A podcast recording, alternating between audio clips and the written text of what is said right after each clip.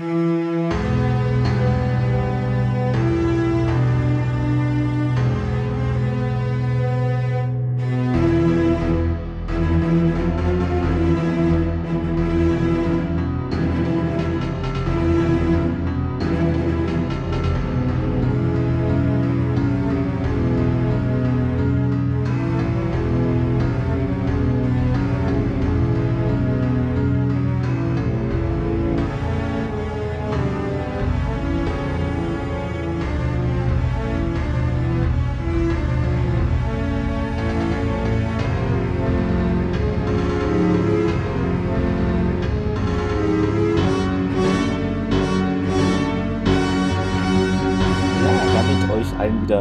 Herzlich willkommen beim Podcast Sternentor auf der anderen Seite von irgendwas mit PX379J59,3 ist Thomas. Hallo Thomas. Kommt Dreier. Kommt, Dreier. kommt Dreier. Genau. ja, und ich bin auch dabei. genau, der Clemens, ja. Ich muss mal gucken, weil, genau, ich habe anscheinend, äh, was immer mal passiert, anscheinend passiert mir das zweimal pro Staffel mindestens, dass ich irgendwie nicht ausfülle, wer was geschrieben hat, egal, äh, aber äh, können wir ja gleich machen. Ähm, Feedback gab es eine kleine Sache, da muss ich den Tab minimieren, damit ich den maximieren kann. Also ich tapse nicht im Dunkeln. Ähm, genau, und zwar schrieb uns äh, Marco Kurt, unser Hörer, auf Twitter unter die Folge hm, Der fünfte Mann. Ich habe die Folgen, also Ed Marco Kurt 2, Entschuldigung, schon alles hier komplett zu sagen. Ähm, ich habe die Folgenbesprechung wie jede andere auch sehr genossen. Was ich unter anderem an der Folge gut finde, ist, dass John Delancey wieder mitgespielt hat. PS, auch von mir nochmal verspätet ein frohes neues Jahr ja, das können wir natürlich nur so zurückgeben. Ähm, wir haben die Folgenbesprechung auch genossen. Nein, äh, auch ein frohes neues Jahr von uns natürlich noch. Ich weiß, da gibt's wahrscheinlich irgendwelche Genfer Konventionen, die ausschließen, dass das nur bis zum 12.01.17.23 Uhr äh, mitteleuropäische Zeit gesagt werden darf. Aber das ist uns völlig egal. Oder, Thomas? Also, äh, ja. ja. Auch wenn, ich mein, wenn ihr das ja, hört, ist das äh, neue genau, Jahr ist, ja schon ein bisschen Dann ist es ja eh schon, ne? deshalb, ich weiß auch nicht, ob man da immer so kleinlich... Ja na gut, wenn man eine Person nicht sieht oder dann, manchmal ist es so, ne? Frohes Neues. Vielleicht ab Juni wird es ein bisschen kurios, aber. Nein, das ja. heißt, wir können das unseren Hörern immer wünschen, weil wir die immer. nie sehen. Ah, das ist geil. Also, also, also im 18. Dezember so, äh, ach, frohes Neues noch übrigens an, genau. Von vor drei Jahren. Genau, von vor drei Jahren, das hatten das wir nämlich damals, ver- ich hab's nochmal alles gehört, wir hatten es leider vergessen. Kleiner Nachtrag. Also, ja. Genau. kleiner Nachtrag. Sehr gut. Das war ähm, was man noch sagen kann, man kann jetzt auch unsere Hostingkosten ein bisschen nach unten schrauben, wenn ihr dazu Lust habt, äh, auf co-fi.com slash Sternentor. Ich hätte jetzt gerade fast was anderes als slash gesagt, aber äh, genau, da kann man einfach, wenn man das möchte, ähm, kann man uns jetzt sozusagen unterstützen, einfach die Podcastkosten ein bisschen nach unten schrauben. Ist alles freiwillig, natürlich kein Paywall, das geht ja alles normal seinen Gang weiter, sein weiter, genau. Äh, so viel dazu. Ähm, ist, glaube ich, via PayPal möglich und irgendwie kann man auch mit Bank, keine Ahnung. Aber wahrscheinlich hat ja jeder PayPal. Ja, aber äh, ich denke, wir können so zur neuen Folge kommen. Die letzte Besprechung war ja etwas wild. Ich weiß nicht, ob es jetzt hier auch so. Wir haben hier halt keine Una in Klammern S, Una ich weiß es wieder nicht mehr. Ähm, Una. Una, keine Una. Genau, Ura so rum, ja, so rum war es. Ah, es ist verhext. Ähm, aber. Und die männliche Variante Uno. Ne? Die, genau, ja Uno hat, genau, die Unos spielen Uno. ist, man, man, muss auch wieder so einen Zungenbrecher machen, ne? Blaukraut, Una bleibt Una, spielt Uno. Egal. Ähm, naja, wir kommen zur aktuellen Folge, die wir besprechen und die heißt wie im Original, Thomas? The Tomb. Genau. The und Tomb. ja, auf Deutsch. Das ist also eine Folge über Lara Croft. Mhm. auf Deutsch das Tempelgrab. Ähm, Sprachvarianten hatte ich jetzt keine gesehen, deshalb habe ich mir da auch nichts notiert, aber ich habe den Rest mir auch nicht notiert anscheinend. Aber es heißt überall eigentlich so, genau. Ja, was kann man sagen? Äh, ist erschienen zuerst natürlich in den USA 17.08.2001 und dann 5.6.2002 kam es nach Deutschland. Die letzte Folge hatten wir ja Chaka. Das habe ich mir aber notiert hier. Warum habe ich mir das notiert und den Rest nicht? Hm, naja. Die letzte Folge hatten wir Chaka 1,462 Millionen. 13,6 Prozent. Jetzt ein bisschen gestiegen, also auf 1,484 Millionen Zuschauer, aber die Prozentzahl ist weniger, 13 Prozent. Also wir haben wieder dieses Rätsel. Ähm, schickt uns gerne eure Einschätzung, wie das zustande kommt. Ich kann es mir immer nur so erklären, dass halt dann, weiß ich nicht, weniger Prozent insgesamt, weniger Millionen zugeschaut haben und dadurch rechnet sich das, dass es trotzdem mehr. Genau, irgendwie. Ja. Egal, es ist verrückt. Übersterblichkeit, das ist bestimmt Corona das, gewesen. Damals schon, genau, suchst es. und ja, was kann man noch sagen? Drehbuch Joseph Malotze und Paul Moody, also die zwei und Regie haben wir den Mann, der sich immer heimlich in Anführungszeichen noch in die Folge schmuggelt. Genau. Der mit den Ananas. Peter DeLuise. Peter DeLuise, genau. Ja, ähm, genau, dann können wir anfangen. Wo geht's denn los, Thomas? Sind wir auf einem Planeten, sind wir in, einem Gang oder vielleicht in einem Korridor? Das ist ja, gibt ja meilenweite Unterschiede, ne? Also, ist, Könnten wir mal ein Buch drüber schreiben. Genau. Ich Gang zum Ich und der Korridor. Ich und sowas. Genau. Ja, wir sind auf einem, äh, ich habe mir gar nicht aufgeschrieben, wie es heißt, das kommt äh. aber später irgendwie raus. Ne, das nennen sie nochmal am Anfang. Wenn die die also Planeten oder meinst du jetzt das, wo sie reingehen? Dann? Ja, ja, P, P3X äh, ja, ja. ist ja was übliches. Das ist ja immer diese Nummer. Transcript genau. nicht, aber das wird irgendwo noch genannt. Ja, ähm, ja Offworld, wir sehen eine äh, ja, Ruinen von so einem Sigurat, wie man das jetzt vielleicht äh, so aus dem äh, Babylonischen kennt oder sowas, ne? Eine Ruine und ähm, wir sehen dann, kommt ein kleiner, kleiner Szenenwechsel. Wir sehen Daniel, der sich wohl am Eingang dieses äh, Gebäudes zu schaffen macht. Es sieht aus wie eine Tür, voll mit Hieroglyphen. Äh, wobei nennt man das überhaupt Hieroglyphen? Also Hieroglyphen bei den Ägyptern klar, aber ich, ich weiß nicht, ob da jetzt andere antike, äh, wie auch immer, da sind Schriftzeichen drauf.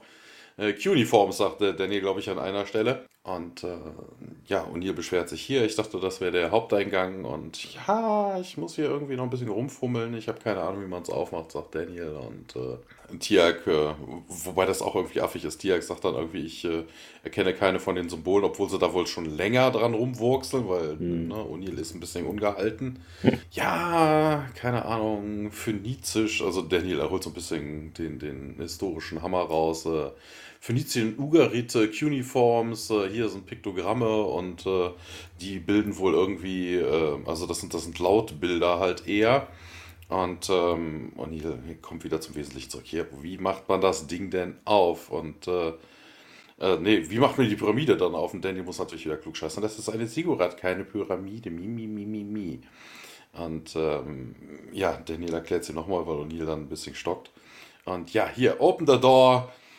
Äh, ja, das könnte nicht so leicht sein. Äh, ich muss vielleicht doch mal zurück zur Erde, um irgendwelche Referenzen zu wälzen. Also Daniel mit seiner unendlichen Bibliothek anzeichen. Ich weiß, das ist auch so geil, ne? Also von wegen, die haben ja schon Computer, also eigentlich mhm. wirklich so eine, wir hatten schon mal gelästert, so von wegen, man könnte ja eigentlich mal so eine CD mitnehmen oder sowas, so mit dem gängigsten oder sowas. Ne? Also es sind ja nur Zeichen, also viel Speicher wird das jetzt nicht Ach, brauchen. Wahrscheinlich nicht. Ne, also das könnte man locker flockig irgendwie machen oder im Melb irgendwie, wenn das ja. Ding jetzt zu groß ist, keine Ahnung. Ja, und so Nils so, ja, das kann doch nicht so schwer sein. Ja, tote Sprache, tote Sprache. Ähm, ne, die letzten Leute, die das irgendwie verstanden haben, sind 3000 Jahre tot, sagt er. Und ähm, ja, hm, keine Ahnung, sagt Carter. Ich würde mir jetzt irgendwie. Wobei auch diese Aussage stimmt nicht. Carter sagte, mhm. da wäre ich mir nicht ganz so sicher. Und äh, Carter wühlt da irgendwie am Boden rum und, und hier, was hast du denn da? Hier, Zigaretten. Russische. Wobei das jetzt ja eigentlich auch nicht heißt, dass die Russen das verstehen würden. Also, ne, es ist halt.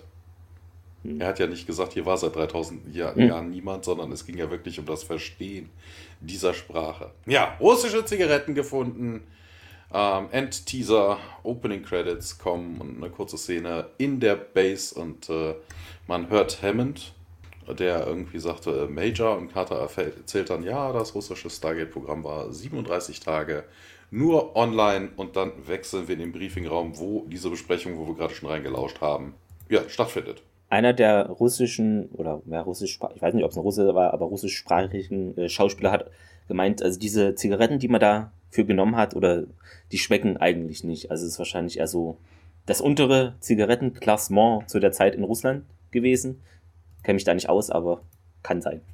ja, im Briefing Room, Carter meint eben, hat jetzt die Protokolle äh, und die Liste der Planeten da ja, durchgeschaut nochmal und irgendwie hier das, wo man jetzt war, hier P2X338, genau, war nicht dabei. Das sind ja immer diese, hatten wir schon oft, diese eingängigen Namen, das äh, völlig Alleinstellungsmerkmal einfach. Weiß man sofort, was gemeint ist vom Planet. Ähm, Tier, na, vielleicht haben sie uns irgendwie getäuscht und ja, im Moment geben die nur zu, dass sie irgendwie das Tor möglicherweise um, also unbefugt benutzt haben oder wurde von irgendwem, meint Hammond. Und O'Neill, ja, was soll denn das überhaupt heißen? Und ja, das ist hier Major Valentine Kirensky und der diente irgendwie unter Oberst Sakolov auf dem, äh, auf dem Stützpunkt in Sibirien. Und der hat da wohl irgendwie einen Geheimbefehl von bestimmten Hardlinern irgendwie vom Armeegeheimdienst entgegengenommen und vom russischen. Und ja, der ja, verschwand irgendwie sechs Tage bevor man uns hier gerufen hat, um das russische Gate äh, zu deaktivieren. Und Carter fragt nach, ob Hammond glaubt so, äh, ob der jetzt irgendwie die Welt verlassen hat und ja, zusammen wohl meint Hammond mit anderen, also mit zwei Offizieren und einem Archäologen namens Alexander Pritzky. Und Daniel kennt wohl dessen Arbeit, der, das ist, ja, äh, und der ist wohl Experte für das alte Mesopotamien. Ja, warum sollten sie hinter Sakulos Rücken Handeln fragt Uni nach und Tierk meint, es könnte derselbe Grund sein, aus dem das NRD eben ohne Wissen des äh, Stargate-Kommandos da außerhalb der Welt ja, Dinge einfach macht. Daniel ergänzt es nochmal, falls das irgendein Zuschauer nicht verstanden hat, wovon niemand ausgeht. Ähm, außerirdische Technologie, um jeden Preis zu stehlen. Und ja, aber warum hier 338 und nicht ein anderer Planet, mein Kater? Und meint, ja, das muss halt noch festgestellt werden wäre cool, wenn er einfach gesagt hätte, es ist eure Aufgabe, das festzustellen oder so. Wobei das auch interessant ist, irgendwie an der Stelle, Sie sagen ja so wegen dieser, dieser Valentin Kirensky ist hm. abgedampft oder so und man vermutet, dass er irgendwie off-world gegangen ist. Und das sechs Tage bevor man die Amerikaner gerufen hat, das Gate war aber bei dem russischen Versuch schon viel länger offen. Stimmt, ja. Ne, also er kann nicht off-world gegangen sein. Also das Gate war aktiv. Also er hätte da vielleicht äh, in einem unbeachteten Moment durchhüpfen können, wäre dann aber ertrunken. also zack, voll, voll, voll, vorbei. äh, ja, ähm, Daniel findet es auch kurios, ne, wenn er da durchs Gate gegangen ist, bevor alle in der russischen Basis getötet wurden. Hey, können sie doch immer noch da draußen sein. Und Carter meint, das ist doch sehr zweifelhaft, dass er so lange überlebt hätte äh, dass sie so lange überlebt hätten, plural. Und die Oberflächentemperatur des Planeten wäre nämlich 185 Grad Celsius im Schatten. Ähm, O'Neill erinnert sich nicht an Schatten, äh, denn er hat noch nicht Babylon 5 gesehen, obwohl es zu der Zeit abgedreht war. Hm.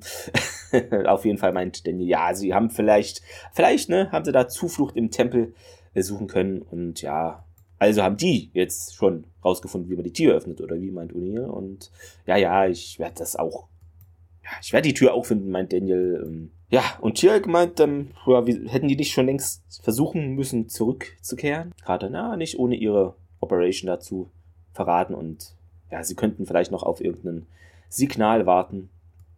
Ja, und O'Neill findet, da hat sie nicht ganz unrecht. Ähm, russische Kommandos können ziemlich knallhart sein. Sie würden ewig warten, bevor sie Missionsprotokolle verletzen würden. Wobei weiß ich nicht, ob das so. Naja.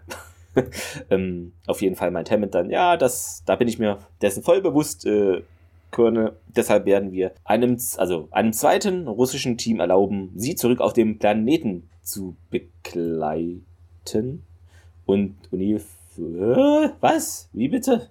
Ja, das wird eine gemeinsame Operation sein. Volle Auflegung hier, volle Cooperation, meint Hammond. Und O'Neill fragt man nach, warum denn, Sir?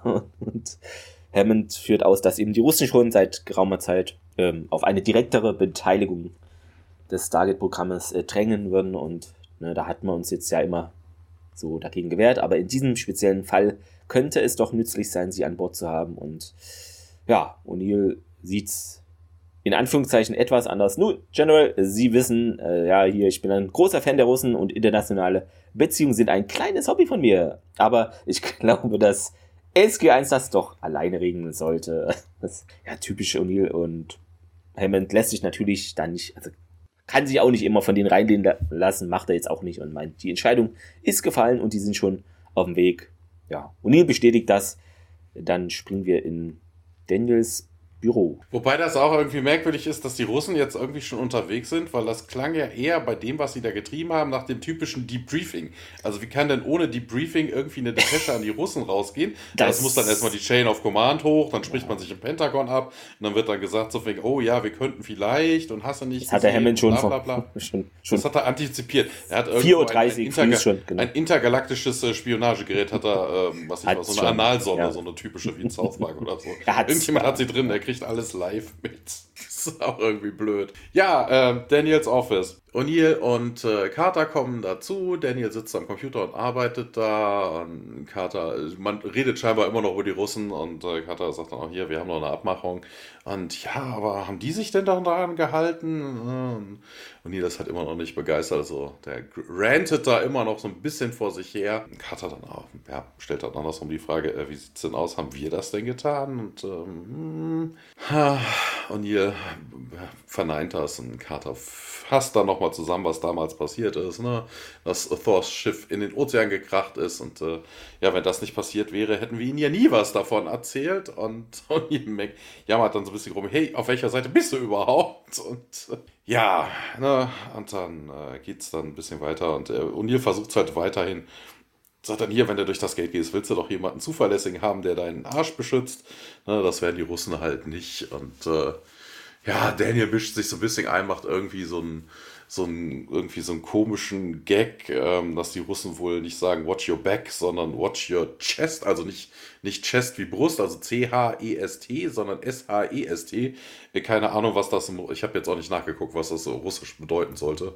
Also die Russen sagen irgendwie was, was anderes dazu wohl. Und hier ist natürlich wieder mit seinen Sprachkenntnissen völlig überfordert und ähm, ja, keine Ahnung, man kommt auf jeden Fall auf das Thema zurück. Hier hast du endlich mal einen Weg gefunden, die Pyramide zu öffnen, wird dann Daniel gefragt und Daniel kann es nicht lassen, es wird wieder korrigiert. Sigurat, es ist ein Sigurat und ja, ähm, glaub schon, ne, die Russen haben mir irgendwie den, äh, den Report von äh, Dr. Brit Britsky geschickt und äh, ja, der Tempel gehört wohl einem babylonischen Gott Marduk, wobei ich mir dann auch denke, warum Daniel das jetzt selber nicht rauskriegt, also das äh, ja, manchmal hat er so seine schwachen Momente. Jedes dritte Zeichen sein, was da irgendwie an der Wand gemalt ist. Marduk, ja. Marduk, Marduk, also. Marder? Ähm, ja, also, ich weiß es nicht. Daniel stellt sich da ein bisschen doof an. Achso, Dr. Britsky ist ja noch da, aber das hat mich so ein bisschen irritiert, so von wegen, ähm, dass es einen offiziellen Bericht gibt.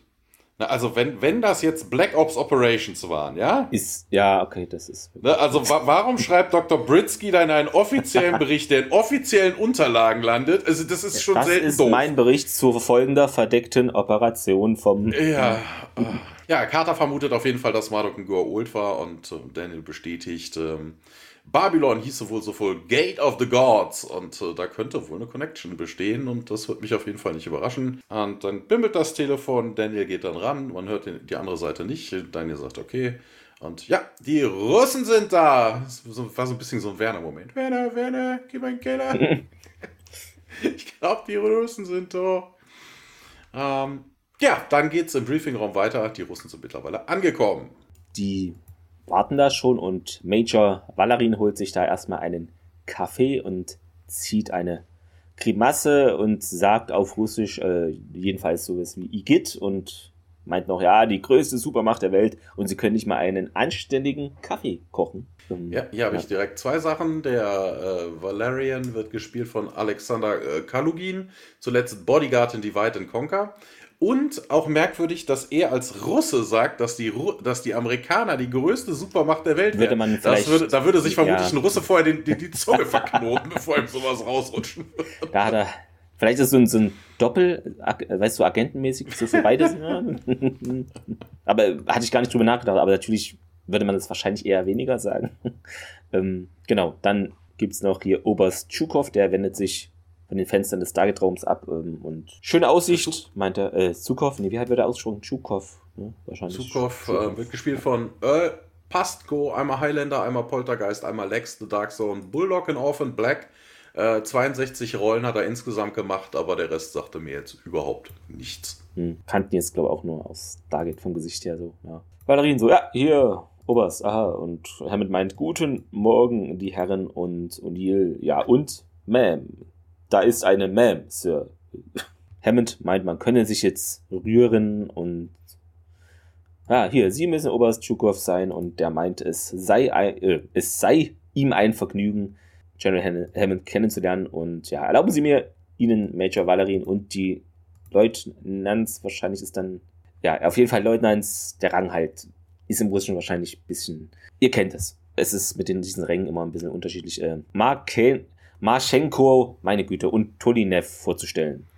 Genau. genau. Marchenko wird gespielt von Vitali Krachenko, dreimal Akte X, einmal Seven Days, Slam, ein Slamguard in Riddick, ähm, Piotr in Kabinett des Dr. Parnassus, äh, Scraggy Tooth in Mission Impossible Phantom Protocol und äh, Tolinev, also das ist ja eine Dame, wird gespielt von Jen Haley, einmal Supernatural, Celix in Battlestar, ansonsten wenig. Genau, also ähm, was man noch sagen kann, das hatten wir auch in der betreffenden Folge, den, deren Titel ich gerade nicht weiß, wo es um diese Kadetten geht. Du weißt bestimmt, was ich meine, ne? die dann irgendwie so auf schlau tut und dann gehen sie ins Stargate. Ach so, Haley. Haley, Haley genau, ja, genau. Ähm, die war eigentlich praktisch, also jetzt hier die ähm, Lieutenant Tolinev, die Schauspielerin, genau, war jetzt eigentlich für diese Jennifer Haley ähm, Schauspielrolle vorgesehen, aber das hat man jetzt, also nicht jetzt, aber das hat man damals dann umgemodelt praktisch, äh, genau. Aber ist ja jetzt trotzdem in Stargate. Äh, was man auch noch sagen kann, also die russischen ja, Soldaten, die tragen hier so diese schwarzen Barette und das deutet, habe ich äh, gefunden, wohl darauf hin, dass sie höchstwahrscheinlich Marineinfanteristen sind und so gesagt den amerikanischen Marines entsprechen könnten. Weiß ich nicht, ich war nicht so oft auf russischen Militärbasen, also nullmal. Kann sein. Hm, Schreibt es uns gerne.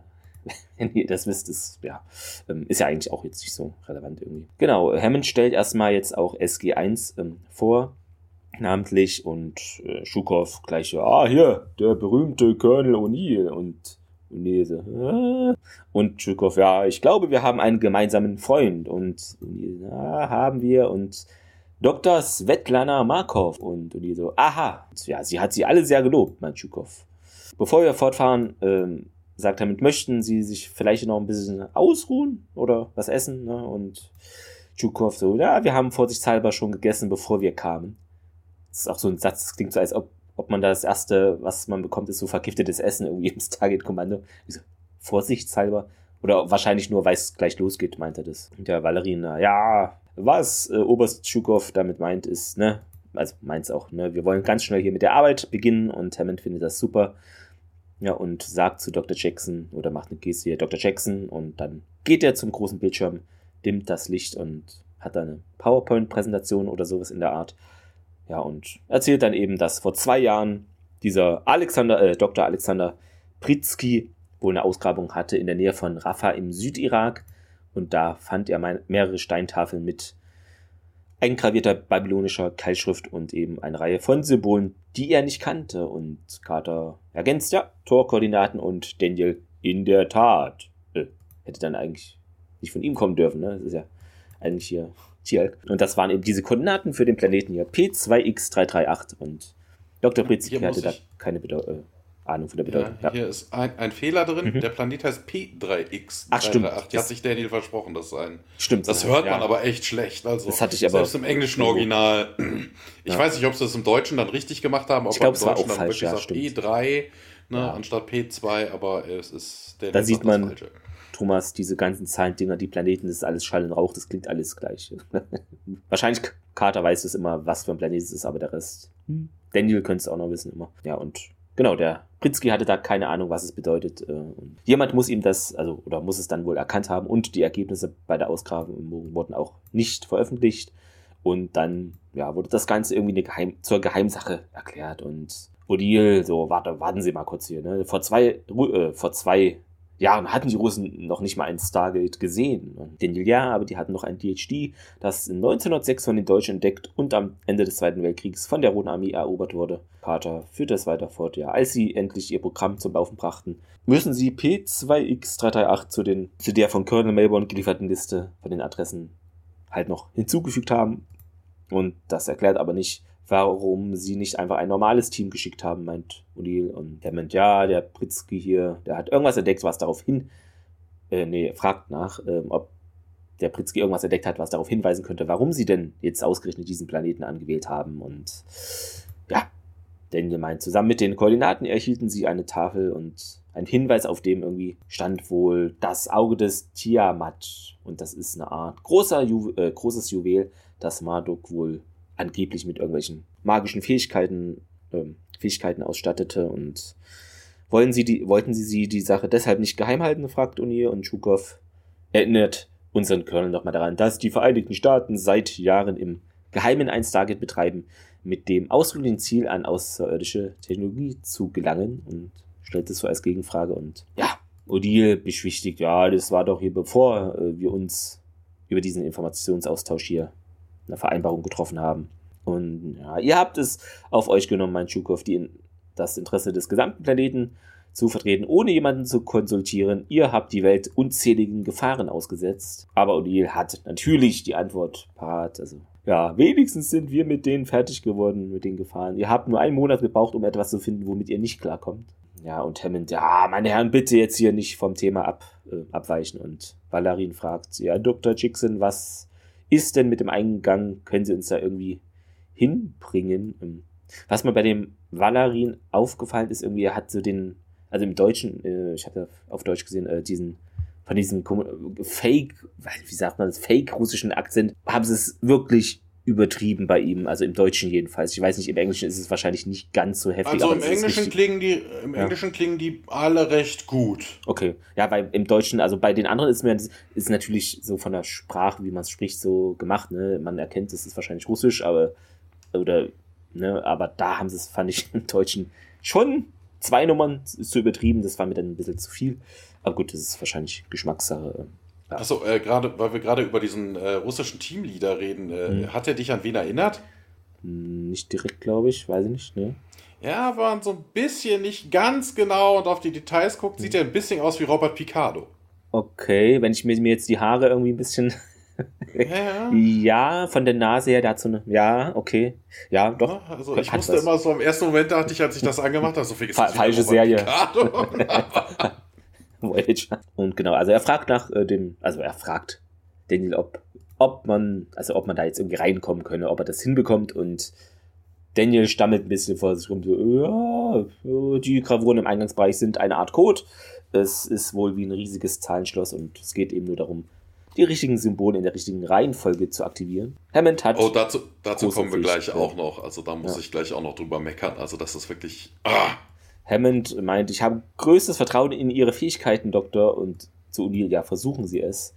Und ja, O'Neill meint, ja, super. Aber äh, was ich. es gibt ja kein deutsches Transkript, deshalb fand ich es witzig. Bei mir stand da einfach statt super, äh, was O'Neill ja sagt, anschwellen auf Deutsch. Also vielleicht geht es jetzt wieder in eine erotische Richtung hier.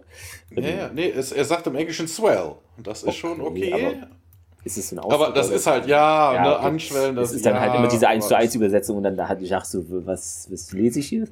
genau, ja. nee, ähm, ja. Dann noch eine Miniszene ähm, im, war das im Korridor, ja, ne? im Korridor.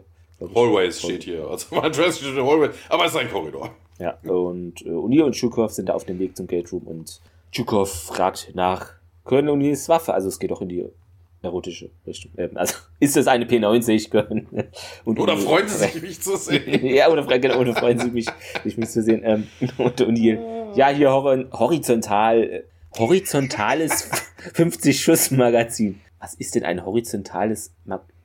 Alle Magazine sind doch. Hä, ich verstehe es nicht. Gibt es auch Magazine, die so quer? Keine Ahnung, wahrscheinlich. Ja, keine Ahnung. Es gibt ja auch so runde Dinger oder so, wie okay. so ein alten Maschinengewehr oder Ach so. so ja, cool. Oder solche Sachen, so horizontal könnte doch, äh, vertikal könnte doch sein, vertikal wenn du so ein MG-Geschütz hast, weißt du, wo dann ja. rechts eingezogen so. wird und okay. dann so eine Kette durchgeht. Ja, ne, irgendwie. Ja, Beziehungsweise, ich glaube, das gibt es auch bei Usis, dass du rechts irgendwie so, ein, so, okay. so einen Klick hast. Das Na, also, doch, geht darum, dass Doch, hatte ich glaube schon, ja in irgendeiner Serie. Das, das kann sein. Auf jeden Fall sagt er hier 900 panzerbrechende Kugeln pro Minute und ja, hier spüren Sie das Gewicht dieses Teils und Chukov ist beeindruckend. Obwohl ich die russische Zastava M85 vorziehe und O'Neill ist wohl ein Kenner von Waffen natürlich und meint, ja, die werden auch in Jugoslawien hergestellt, nicht wahr? Und genau, dann springen wir rüber in den Gate Room. Nochmal nachsetzen. Wobei das auch interessant ist. Wer hat denn das gezählt mit den 900 Schuss pro Minute? Weil in dem Magazin sind garantiert keine 900 Schuss drin. Also und selbst wenn er da, wahrscheinlich hat er einen, wenn 50 äh, Schuss sagt er ein Magazin und die haben wahrscheinlich pro Mann oder Frau drei Magazine mit so standardmäßig, das, die kommt dann Ja, die haben es dann auf die Minute hochgerechnet, ja, aber du kommst ja. in der Minute nicht auf die nee. 900, weil du dann sechsmal das Magazin das wechseln genau. müsstest. Also, das, das, ist schon irgendwie merkwürdig, aber okay. Aber äh, gut, vielleicht haben wir jetzt äh, ein Rätsel gelöst. Äh, Im Rucksack der Stargate-Teams sind eigentlich nichts, was man braucht, kein Essen, kein Wasser, sondern einfach nur ganz viel äh, Magazine. einfach nur drin. Ja. Ein Quickchart. Genau, Daniel ist ja ansonsten auch zu nichts Nutze, der, der wechselt dann einfach mal. Der Daniel steht da Magazinwechsler. Ballert, und dann zack, zack, zack. Ladeschütze. Einmal raus, einmal rein. Genau, genau wie beim Panzer. ja, Gate Room. Wir hören den äh, Techniker. Es ist diesmal nicht der Chevron-Guy. Der Techniker sagt Chevron 7 locked und äh, das Gate aktiviert sich. Eine Wusch und äh, ja, SG1 Move Out, sagt O'Neill. SG1 geht durch das Gate und dann äh, äh, Sukov zu seinen Leuten dann auf Russisch hier, Close Formation, äh, wenn ihr äh, getrennt werdet, bitte auf Kanal 3 wechseln ne, und dann da in Kommunikation treten. Die Russen salutieren und gehen durch das Gate und äh, O'Neill ist ein bisschen äh, neugierig, was denn, was denn Suko da zu seinen äh, Leuten gesagt hat und äh, ja, ich habe denen nur Good Luck gewünscht, wobei das jetzt auch jetzt nicht irgendwie Ne, also, wo ist denn jetzt das Geheimnis dahinter? Ja, wenn man getrennt wird, ne, Kanal 3 benutzen. Also, weiß nicht, warum man da jetzt ein Geheimnis rausmacht, keine Ahnung. Das ist vielleicht irgendwie so aus dem Kalten Krieg, ne? Hauptsache irgendwie alles, alles dem Gegner bloß keine Informationen, keine einzige, genau, egal wie unwesentlich. Ja. Und wenn es nur um die Farbe des Toilettenpapiers geht, was im Nudeln sind gar nicht mein Lieblingsessen. Was? genau, selbst sowas nicht. Haben Sie ein Lieblingsessen? Ähm, äh, einen Moment. Wenn ich Ihnen das sage, muss ich Sie erschießen. Genau. so, äh, wo waren wir da?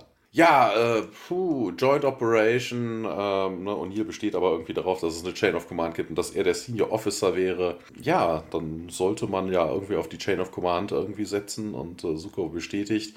Und Hammond dann von oben, ja, gibt es hier irgendein Problem, Colonel?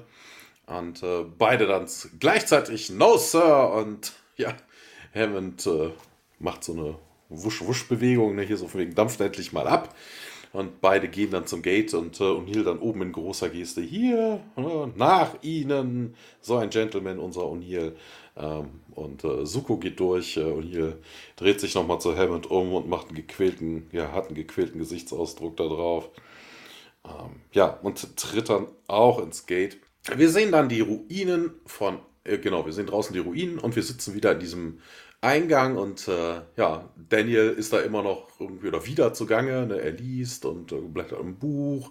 Und äh, ja, sie scheinen da wohl auch schon länger zu sitzen.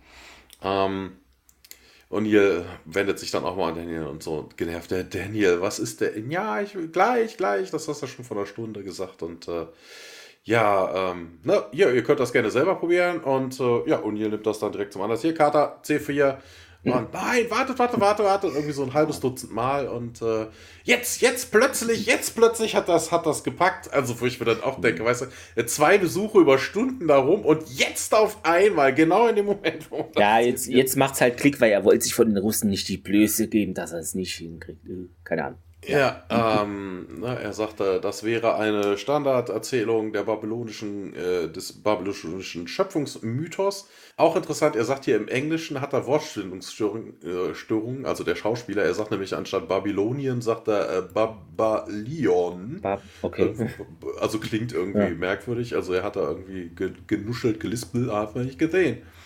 Ähm, Marduk äh, erschlägt den äh, Winged Serpent Tiamat, äh, schlägt sie in zwei Teile. Äh, einen benutzt, ein Teil benutzt er, um die, äh, äh, um die Erde zu schaffen und einen, um den Himmel zu schaffen. Auch das ist irgendwie merkwürdig, dass Daniel jetzt, ihr sagt noch, ne, von wegen, das ist das Standard Retelling, weißt du, so von wegen, das hätte einem direkt ins Auge fallen müssen. Ne, das habe ich ja gerade schon bemängelt. Und gleich mhm. kommt die Lösung des Problems, was es noch deutlich bananiger macht. Ähm, er sagt nämlich, äh, ne, Valerian fragt dann hier, äh, äh, ja, äh, wie hilft uns das? Ja, der Text ist irgendwie äh, ja, verschoben, sagte, sagt Daniel. Und äh, Also ist wohl nicht in der Reihenfolge ne, Worte ersetzt oder irgendwie ja. falsche Worte da drin im Fließtext. Weißt du, das hätte einem doch bei einem Standardtext doch direkt auffallen können, wenn dann vielleicht was ich was drinsteht, so von wegen. Und dann erschlug äh, Tiamat Marduk und okay. hackte ihn in zwei Teile. Dann weiß ja. er schon, da ist irgendwas falsch. Da ist doch irgendwas.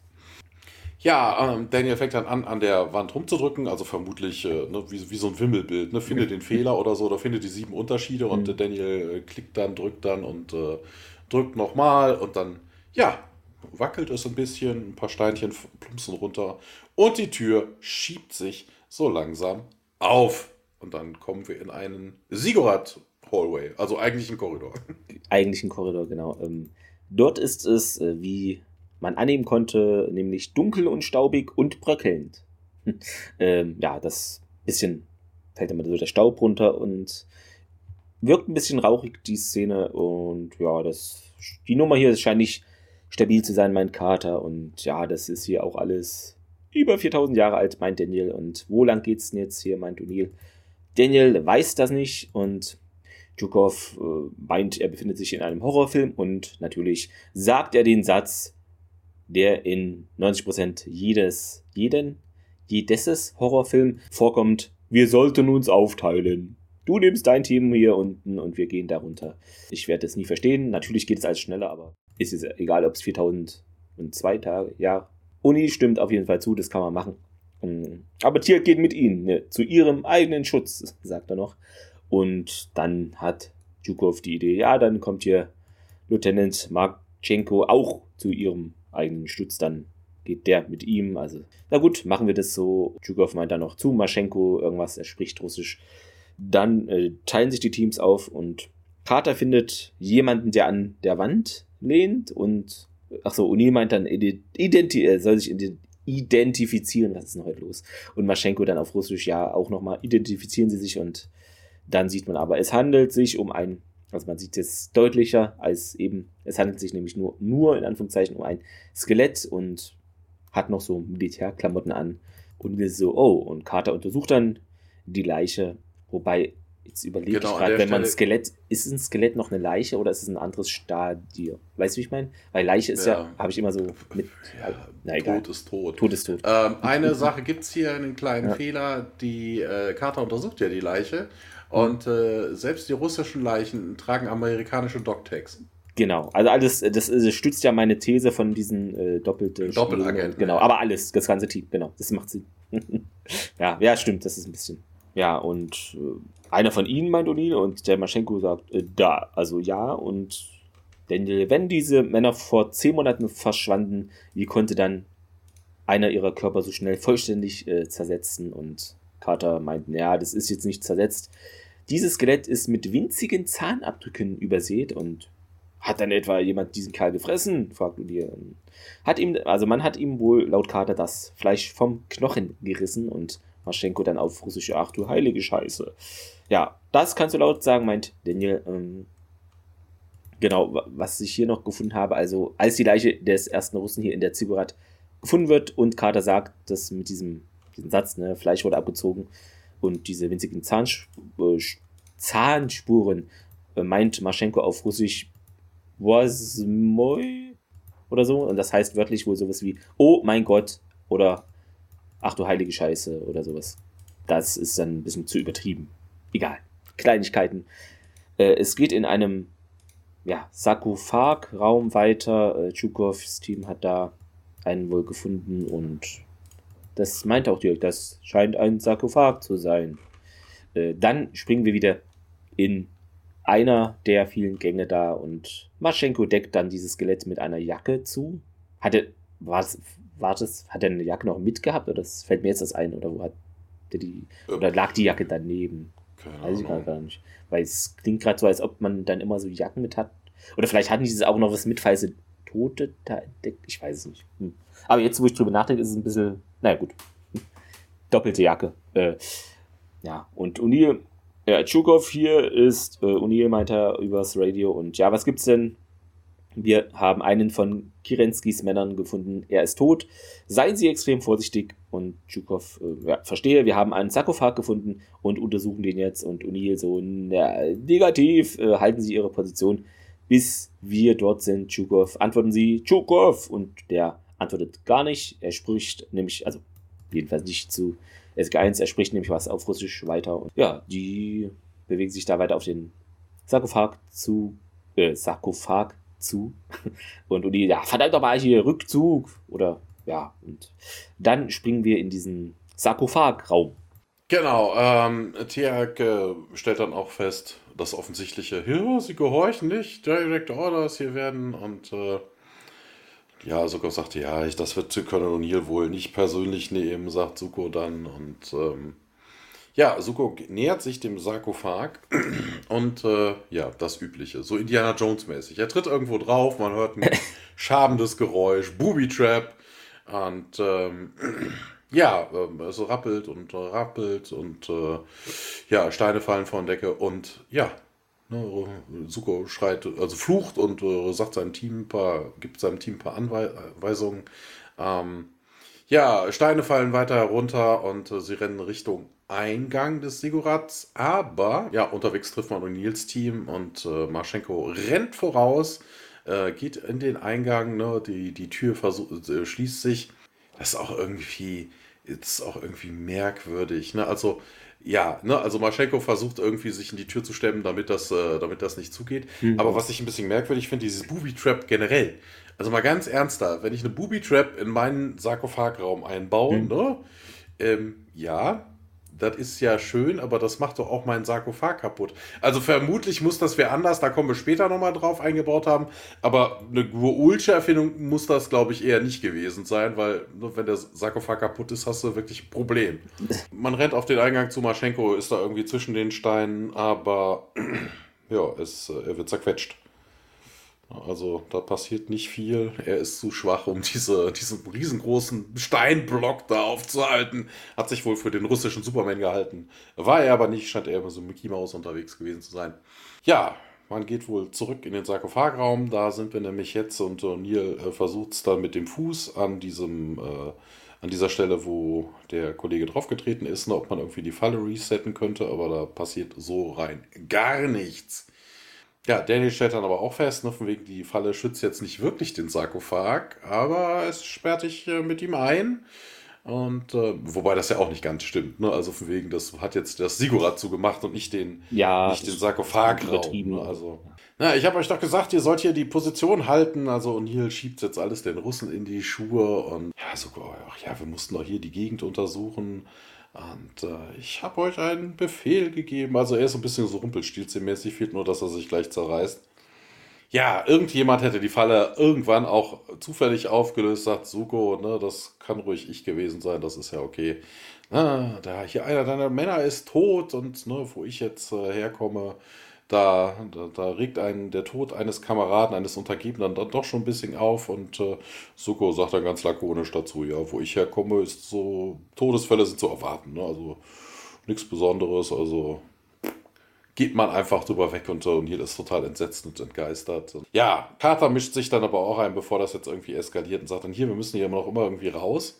Ja, und Daniel sagt dann, das ist vermutlich seine wissenschaftliche Neugier, die da spricht und sagt dann, hier sollten wir nicht vielleicht erstmal den Sarkophag aufmachen, gucken, ob jemand zu Hause ist und äh, ja, man wendet sich dann auch an Tiag, ob er sowas schon mal gesehen hat. Also bitte, es sieht aus wie ein Sarkophag. Also was? Tiag, das sehe ich Tiag sagt nein, aber genau. Tiag, oh nein, sowas habe ich noch nie gesehen. Ja, weißt du, wo man auf den ersten Einblick okay. sieht, dass es ein, äh, stimmt, ein Sarkophag ist. Und ähm, ja, keine Ahnung, Carter beugt sich dann irgendwie ein bisschen rüber und sagt, ja, jemand hat wohl versucht, diesen Sarkophag von außen zu verschließen.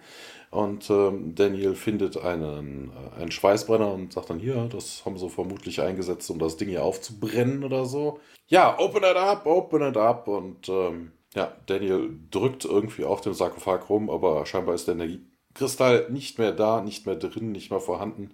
Ed funktioniert auf jeden Fall nicht auf Knopfdruck und äh, O'Neill, oh Gott, ey, könnt euch auch so anstellen und nimmt dann seine Körperkraft und zieht dann das Ding auf mit, einer, mit Hilfe eines Messers. Also er schiebt erst ein Messer rein zwischen die beiden Hälften, ne, damit das ein bisschen aufgeschoben kommt und dann wird gezogen. Ähm, der Rest hilft ihm dann auch, nachdem er auch befiehlt, hier, pull, pull. Und äh, ja, Carter hat ihre Pistole schon im Anschlag. Drin ist aber nur ein Skelett in typischer Goult-Kleidung. Also die Russen müssen ja scheinbar auch schon Erfolg gehabt haben mit ihrer Arbeit. Ne? Also wenn das Ding verschlossen vorher war, mhm. ne, das sieht man ja auch direkt an dieser Stelle, ne, dann äh, hätte man das ja auch äh, aufmachen können. Ne? Also von wegen da jetzt irgendwie vergeblich auf den Knopf rumdrücken und sich wundern, dass nichts passiert und sich mal händisch versuchen. Aber da kommen wir ja gleich zu, das ist ja mehr so ein... Ja, und ihr sagt dann, ja, okay, das war's wohl mit Maduk und... Ähm, ja, aber, interessant, ja. Äh, in der, also in der deutschen Variante sagt er dann nämlich irgendwie nicht Marduk, sondern Murdoch, sagte irgendwie so, also nicht Murdoch, sondern Murdoch, meine ich. Ähm, genau, was heißt ja... Ist auch so der, der Antagonist Genau, der, bei, genau bei was MacGyver? der Ger äh, Erzfeind genau, von MacGyver ist. Das, das, wieso habe ich ihn jetzt nur doch? Ich habe es falsch. Ja, egal. Ihr wisst, wie es meint. genau, aber finde ich interessant, weil in 95% der Fälle sind ja diese Wortspielsachen natürlich im Original besser oder, oder weiß ich, und jetzt habt ihr es mal im Deutschen so gemacht. Fand ich irgendwie bemerkenswert. Ja. Äh, ja, ja, Maluk scheinbar tot und äh, Suko ist aber ein bisschen verwundert. Er sagt nämlich aus, so von wegen hier, ich dachte, äh, so ein Sarkophag könnte ein unendlich am Leben erhalten und Jörg mutmaßt, ja, könnte ja auch eine Störung gewesen sein. Und ähm, ja, Carter ist sich da nicht ganz so sicher. Ne, sie hat sich die Leiche nämlich genauer angeguckt und sagt dann, hey, der hat dieselben Bissspuren, das Skelett im Gang. Und äh, ja, wie sind denn diese, ne, wie sind denn diese Viecher oder was auch immer es ist, dann da reingekommen und Carter keine Ahnung und Daniel fügt es dann mal auf, bringt es dann auf den Punkt und sagt dann, die Frage ist, wo ist es jetzt? Wir sehen einen Ziggurats Hallway, also eigentlich wieder ein Korridor. Und äh, ja, oben in der Ecke hängt ein Kokon.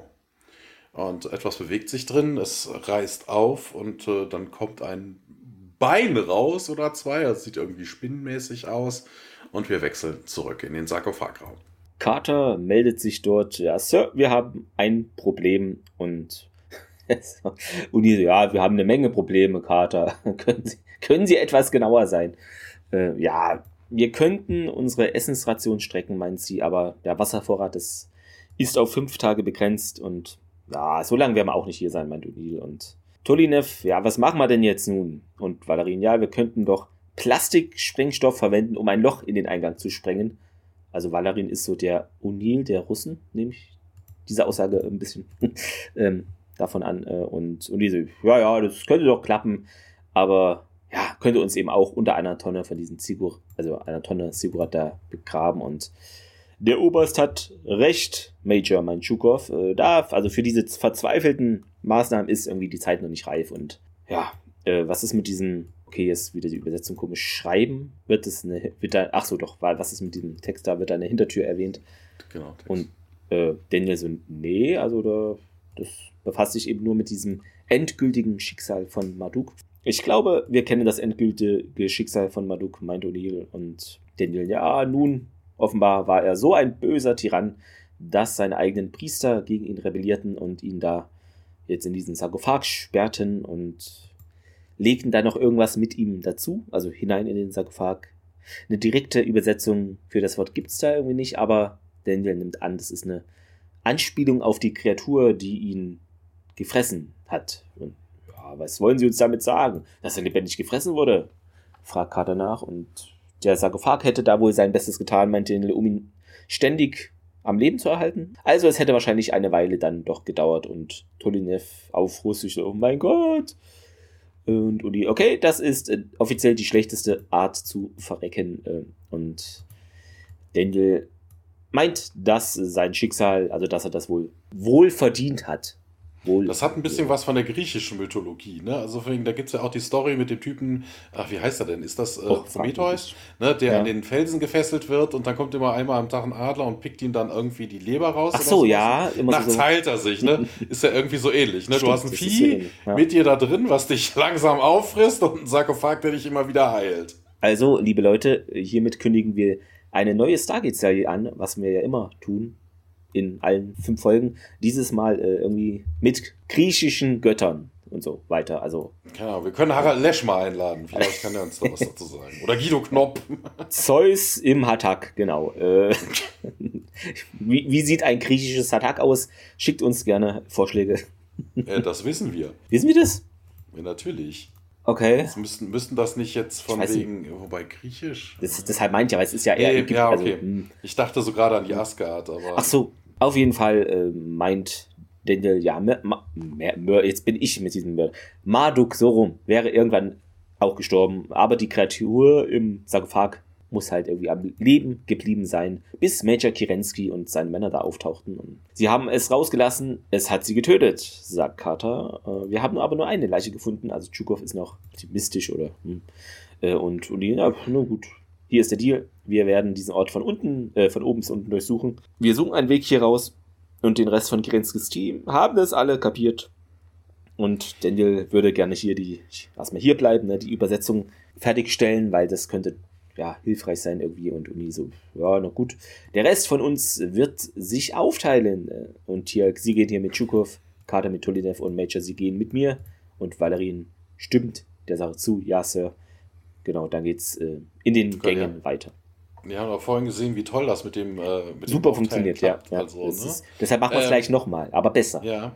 Die Frage, was ich mich an dieser Stelle gestellt habe, mhm. äh, wegen die Russen haben äh, das Vieh irgendwie, also sie haben das Ding dann aufgemacht das Vieh kam raus. Wer hat es denn dann wieder zugemacht, wenn die Russen von dem Vieh getötet worden sind? Stimmt. Nee, ja. Es gab jetzt auch keinen kein Kristall, ne, dass es dann vielleicht automatisch gegangen wäre. Ne? Also eine Energiequelle hatte der Sarkophag ja scheinbar nicht. Oder jedenfalls der Öffnungsmechanismus war beschädigt. Ja. Ne? Also dann kann eigentlich auch keine automatische Schließe erfolgen. Also, also das war irgendwie auch so ein bisschen, wo ich mir dachte, puh, was ist denn das jetzt? Hat dieses Wesen das dann wieder zugemacht? Ah, Tür, Tür ist zieh! Oh kalt hier. Nicht wahrscheinlich, ja. Keine Ahnung. Da wäre es ja aber auch immer noch da drin. Also. Ich gehe doch, es ist so kalt, ihr macht so auf und dann, ah nee, komm. Ich will weiter schlafen. genau, äh, es sind noch keine Russen da, ich mach wieder zu. Keine Ahnung, ja, irgendwie so. Also irgendwie ja. merkwürdig. Ja. Ähm, ja, wir sehen in einem dieser Gänge Suko und Tialk, äh, die eine Passage überprüfen und äh, ja, schwenkt zu Carter und Tolinev, die das in einer anderen Passage auch machen. Und äh, Carter sagt, oh, ihr, alt, ich habe da was gesehen. Und äh, ja, hier, guck mal, da ist ein Kokon, der ist, äh, ja, leer. Und äh, ja, wir sehen dann hinten aus dem Point of View hier so, ja, dieses typische verzerrte, irgendwie so oktagonale Szene von einem äh, insektoiden Wesen, was an der Wand lang krabbelt hinter Tolinev. Und äh, Tolinev äh, dreht sich dann auch um und ja, Carter dann, was, was, was gibt's denn? Ich dachte, ich hätte was gehört, aber Sie sieht das Viech nicht. Britzkis äh, Raum sind wir jetzt. Äh, Zucker und Tiak finden eine Kammer mit, äh, ja, Müll, also Quatsch, mit hier mit Debris, also hier sind auch Steine runtergekommen und Skelette.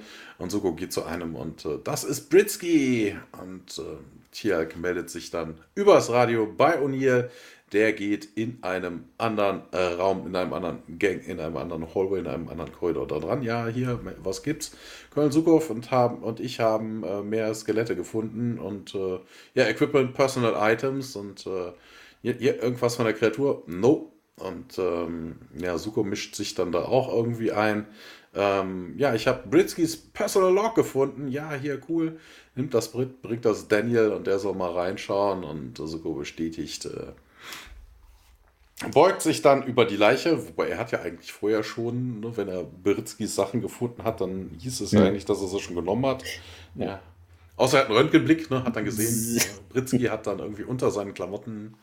Ja, er beugt sich auf jeden Fall darunter und er nimmt aber nicht nur dieses, äh, dieses, äh, diese Unterlagen, sondern er findet auch dieses Eye of Tiamat. Das ist so ein großes, rundes Teil mit so einem großen Kristall in der Mitte. Und äh, ja, steckt sich das irgendwie unter die Klamotten und äh, Tierk hat sich irgendwie schon abgewendet und man soll ja zurück. Ähm, und äh, er ruft dann auch nach Colonel Suko und äh, Suko bestätigt dann auch. Steht auf und kommt dann auch.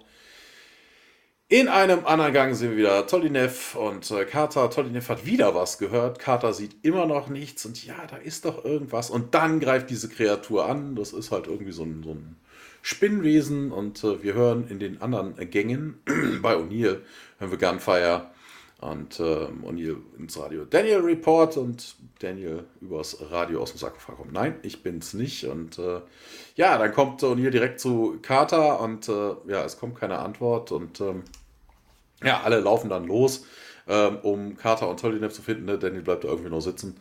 Ähm, ja, man geht auf das äh, Feuergefecht zu und Tolinev liegt dann am Boden. Carter feuert immer noch auf irgendwas. was nicht mehr zu sehen ist und dann, ja, hier Kater, mir geht's gut, was ist denn passiert? Da hat uns eine Kreatur angegriffen und ähm, der Valerian beugt sich zu seiner Kollegin und sagt dann, oh, sie geht in den Schock und äh, ja, bringt sie in die Main Chamber. Tialk auf. Still alive bestätigt dann auch Carter. Also, ne, Sir, it's still alive und dann werden wir es wohl töten. Carter sagt dann aber auch, nee, das ist nicht das, was ich meinte, Sir. Und O'Neill, was, wie, wo, wie, was? Ich habe eine Präsenz gespürt.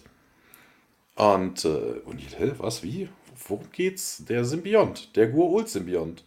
Er ist noch am Leben. Er ist in diesem Ding. Und wir wechseln in den Sarkophagraum.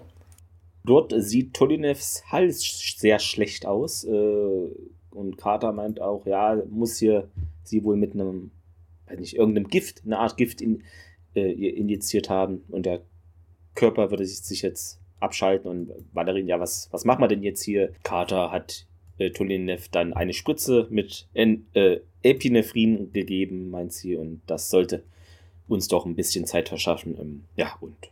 Aber wenn wir sie jetzt hier nicht bald zum Stargate Center zurückbringen, ne, dann schafft sie es äh, nicht. Und Daniel, ja, sie hat recht, Dr. Pritzkis Tagebuch ist das gleiche mit dem, also laut diesem Tagebuch ist das gleiche mit dem anderen Tier passiert. Die Kreatur entkam, als sie eben den Sarkophag öffneten. Es griff Major Kirensky an und der war da innerhalb von zwei Stunden tot. Und O'Neill fragt, was denn, also wird da irgendwie erwähnt, was mit den anderen passierte. Und ja, zwei Menschen starben laut Daniel dann, als der eine Durchgang hier einstürzte. Und der letzte Eintrag lautet, äh, ich bin jetzt ganz allein, es gibt keinen Kommen, es bleibt nur eine Möglichkeit. Äh, Valerie meint, ja, eine Cyanidpille, sie wurde an das gesamte russische äh, Stargate-Personal verteilt und O'Neill zieht wieder so eine Grimasse. Und Tschukov, ja, Colonel, wir haben keine Wahl mehr, wir müssen jetzt hier das C4 benutzen. Also jetzt ist wohl die Zeit für brachiale Maßnahmen gekommen. Und O'Neill hält es aber noch nicht für notwendig. Ne? Wir sind hier mit der Suche noch nicht äh, fertig, Colonel. Und äh, Tschukov dann. Lieutenant Tolinev äh, läuft aber die Zeit davon und dessen ist sich O'Neill aber bewusst. Ähm, aber wir werden hier auch keine weiteren Leben riskieren, bis wir unsere Möglichkeiten ausgeschöpft haben. Aber hä, das macht ja aber auch irgendwie keinen Sinn, weil die müssen ja, wenn Carter sagt, wir müssen jetzt schnell raus, naja, ist ein bisschen. Hm. Oder er will ja. nur nicht, dass die Russen recht haben, so Uni, weil ich weiß nicht, ist ein bisschen so. Ja, nee, ja. also ne, von wegen, man muss all seine Möglichkeiten ausschöpfen, ja, ne, also vermutlich irgendwie Hinterausgang doch okay, irgendwie. Aber noch ein so Mechanismus. Viel Zeit haben sie eigentlich. Weil, ja, das Problem ist halt, du hast eine Person, die im Sterben liegt, hm, ne? aber ja. du könntest durch C4 halt alle umbringen. Also das ist jetzt. Okay. Ja. Ah, ne? also ich kann verstehen, dass man da vielleicht ein bisschen zögerlich ist und erstmal sagt, hier, lass uns erstmal anderen Kram probieren. Und im Notfall. Also so als Last Resort, bevor hm. ich da drin verhungere, dann, ja. Genau, und Daniel, äh, hey, sehen, sehen Sie sich das mal hier an. Es ist nämlich dann eine Skizze eines Artefaktes, das Pritzky in dem Sarkophag fand und ja, er dachte wohl, es könnte das Auge äh, von Tiamat sein. Habt ihr etwas ähnliches in dem Tagebuch gefunden? fragt O'Neill und Chukov. Ja, nö, hab nur hier diese alte Ausrüstung äh, entdeckt und die verdorbene Verpflegung und äh, wo ist denn das dann? fragt Daniel so, hä? Und Valerin, ja, Oberst, hier die Bergung dieses Artefakts ist, hat es doch gar keine Priorität mehr und O'Neill fügt hinzu, ja, war es auch nie. Also es war nie Priorität, das hier sollte doch eine Rettungsmission sein und Tialk äh, fügt hinzu, es scheint, als gäbe hier es niemanden mehr zu retten. Nun, würde ich so nicht sagen, meint Daniel wahrscheinlich in Bezug auf sie selber. Mhm. Dann geht es wieder in Gängen weiter. Tialk und Carter erkunden diese und sehen dann auf dem Boden einen Blutfleck und das sagt Carter auch, ne? Sieht aus wie Blut und in der Tat, meint Tialk. Ja, Carter ruft Colonel O'Neill ne, über Funk und die sind nämlich gerade in einem anderen Bereich unterwegs und ja, hier, was denn? Fahren Sie fort. Ähm, Sir Tirk und ich haben Blutspuren gefunden. Ich glaube, ich könnte die Kreatur verwundet haben. Nun wird es die Schlange nicht reparieren äh, und Carter hängt halt von der Schwere der Verletzung ab, Sir. Na gut, dann bleiben Sie halt wachsam. Dann springen wir weiter in den Sarkophag und Daniel fragt nach, wie es hier Tolly Tolinev? Wie hieß er? Vor, vor allen Dingen, vor allen Dingen springen sie in den Sarkophag, also kein äh. Wunder, dass die Kreatur da nicht raus wollte und immer den Deckel ja, wir gehen in den Scheint raus. Cozy zu sein. Ja, so, so ein riesen Whirlpool-Sarkophag, genau. Ähm, und Valerin sagt eben, dass ihr Puls schwach ist und hört dann auch ein Geräusch. So, hm, haben Sie das gehört? Und was ist da, meint Daniel. Jetzt hören es beide, ne? Und Valerin lädt erstmal die Waffe und steht dann auf und ja, warten Sie hier, meint er. Also jetzt kommt wieder diese, oh, ich trenne mich von dem und so weiter Sache. Und Daniel, okay. Aber, aber das Coole fand ich ja in der Szene, also Daniel sagt es auch so ein bisschen, wie vielleicht viele Zuschauer denken, so, ja, ja, klar, ne, sie gehen jetzt alleine hier den dunklen Gang entlang und ich bleibe allein in diesem dunklen Raum. Super Sache. Äh, ja, und dann geht's in einer Ziguratschen Sackgasse weiter. Ist das auch was Erotisches? Weiß ich nicht. Äh, bin ich mir noch unsicher, ja. Ja, Suko stellt das auch fest, hier Dead End und ähm, ja, wir hätten wohl doch links abbiegen sollen, sagt dann O'Neill. Und äh, ja, hier, Suko versucht es da nochmal. Hier können wir kennen doch den einzigen Weg, der hier raus ist. Und äh, ja, und hier erklärt es ihm nochmal, dem Dumme Dumm, so von wegen, hey, wir, wenn wir ein großes genuges Loch da rein, also solche Wände sind ja auch, na, das ist ja doch eher pyramidenmäßig, mhm. also da wirst du Quader haben von einem Meter mal einen Meter oder irgendwie sowas. Und wenn du da ein Loch einballerst, dann kommt da der ganze Scheiß runter. Soko sagt aber, ja, hier, ich würde diese, dieses Risiko eingehen und, und nee, ich aber nicht. Und äh, ja, was, was ist da mit Lieutenant äh, Tolinev und äh, ja, aber Casualties sind doch to expected, sagt O'Neill. Hunter Suko ähm, ja, sieht sich so ein bisschen mit seinen eigenen Waffen geschlagen und dann sagt er dann auch hier so ein bisschen bissig dann zurück, hier, sie sind nicht in der Lage, die richtigen Entscheidungen oder die necessary risks einzugehen. Und ja, doch, wir Risikos schon, aber keine Zyanidpillen und wir lassen auch keine von unseren Leuten zurück und äh, wir wechseln in einen anderen Korridor. Wir sehen Carter, ja, und Tia kommt dann auch da irgendwie und äh, ja, man findet einen, einen, einen Glowstick, während Carter sich auch schon wundert, äh, so von wegen, sind wir nicht hier schon mal gewesen? Und äh, Tia äh, schaut sich diesen Glowstick an, also hier diese typischen Knicklichter, ne? Indeed we have. Wobei ich mir denke, hallo, die fuseln da mit den Taschenlampen rum, also mhm. von Glowsticks habe ich vorher noch nichts gesehen. Ich auch nicht, ne? Hm, also, komisch ja, ist wohl ein Labyrinth, sagt Carter, und äh, wir sollten vielleicht zurückgehen. Und ja, die Alien-Kreatur greift jetzt an, springt Carter an und ähm, ja, also beziehungsweise man glaubt, sie springt ihn an, also die Kreatur fällt irgendwie auf Carter und äh, fällt dann auch zu Boden und äh, er ist wirklich so, so, so ein ja, so ein Spinnendings irgendwie mit einem halbwegs menschlichen, also es ist irgendwie so eine Mischung aus, ich weiß gar nicht, wie kann man denn das beschreiben? Es hat Spinnbeine und äh, ja, hm. Also es ist nicht, es ist kein Insektenkopf so wirklich, ne? auch wenn es so ein oktagonales Sehen hat. Ja. Und ähm, Kata sagt hier, ich, es bewegt sich nicht, ich spüre nichts und äh, Tiak sagt das auch und äh, ja, man piekt das Ding ein paar Mal mit der, mit der Waffe und äh, Tiak äh, nimmt dann sein Messer, schneidet ihm den Hals auf und sagt dann, scheiße, da ist kein Symbiont drin. Und äh, ja, es hat vermutlich den Körper verlassen, als es gemerkt hat, es konnte die Wunde nicht äh, also die, die Kater vermutet, dass es ihm dem Vieh zugefügt hat, die Wunde nicht heilen. Und ähm, ein Symbiont würde jetzt da in so einer Situation dann nicht wirklich lange überleben. Kater sagt, außer er hat einen neuen Host gefunden. Ja, wir wechseln zurück zu äh, Suko und O'Neill, die da immer noch untersuchen und dann meldet sich Carter über das Radio und äh, sagt dann hier, wir haben die Kreatur gefunden, sie ist tot und äh, ja, Problem ist, der Symbiont ist nicht mehr drin und O'Neill, oh oh, ja, äh, ne, Tiax Body ist, äh, kann keinen Symbionten mehr aufnehmen, weil er einen Lava-Guault trägt und er sieht in mir keine Gefahr, also keine, keine guaultische Präsenz. Ja, dann bleiben nur noch Daniel, Major Valerian und ja, sie beiden. Ja, und Toniel und Suko.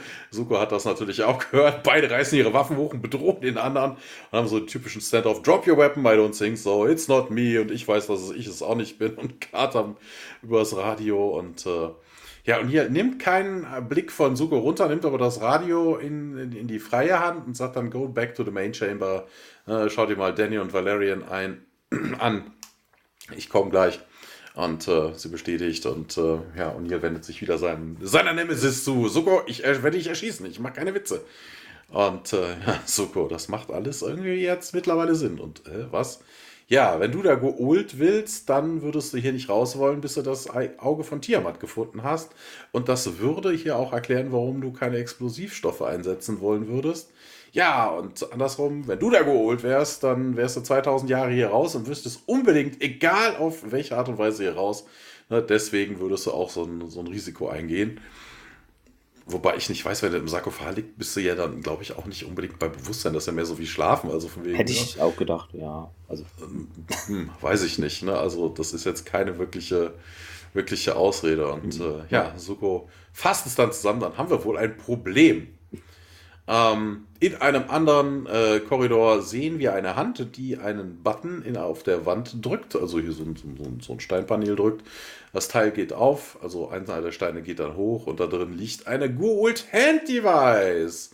Ah, die, äh, ja, die Armee behandschuhte, hätte ich jetzt mal gesagt, nein, die, die, die Armee beärmelte, also man sieht, das ist eine Armeejacke, ähm, reicht rein und äh, nimmt das Bracelet und äh, ja, schaut sich's dann auch an und wir sehen dann, es ist Major Valerian und weiter geht's im Sarkophagraum. Ja, Daniel äh, macht da das, was er angekündigt hat, schaut sich da nochmal die ganzen Wände an und dann hört er irgendwie Schritte hinter sich so. Und Carter, ah, Daniel und hey Leute, ich habe gerade diesen Abschnitt fertig übersetzt, also dreht sich jetzt um zu Carter und sieht, dass ihm erstmal eine Waffe schön ins Gesicht sozusagen gehalten wird und Tiak hat auch seine Set gezückt. Äh, hey, was gibt's? Und Daniel, äh, Tiak, ja, ich spüre keine Anwesenheit eines Goult und Carter auch nicht und danke sehr, sagt Daniel. Wobei jetzt, das fällt mir jetzt auch auf, ne, eigentlich Carter und Tier können ja beide sozusagen mehr oder weniger Guault spüren. Hätte man sich nicht von vornherein die Teams irgendwie besser aufteilen können, weil es ist ja dann komisch, wenn die es ist ja verschwendete Ressourcen, wenn die dann beide. Ja, die beiden Go-Detektoren in einem Team. Fällt mir jetzt ja. ein, irgendwie ist ein bisschen, naja, gut, ist. Es, okay, es macht ja. aber auch keinen Sinn, dass Daniel jetzt hier so überrascht tut. Hm. Ne, was, der, der, hat doch auch die Radiounterhaltung, hätte er doch eigentlich auch mitbekommen müssen. Na, außer er hat nicht Kanal 3 aktiviert. Thomas, der ist vielleicht noch ja, auf Kanal, Kanal 3 ist bei den Russen, wenn Ach man sich kennt. Also. Ist, ist aber haben die nicht, aber ich habe so verstanden, dass die dann trotzdem alle auf Kanal, oder ist es echt so? Nee, gemeint, die haben den Standardkanal, damit sie sich ja. untereinander bestätigen können. Und die, der, der Russe, oh der, aber das, wie der dumm ist das hat seinen denn? Leuten gesagt, okay. so, wenn wir uns irgendwie verlieren, dann Kanal 3. Ach so, nee, weil ich dachte also, irgendwie, es gilt dann für alle. Das ist der Fallback-Channel für die okay, Russen.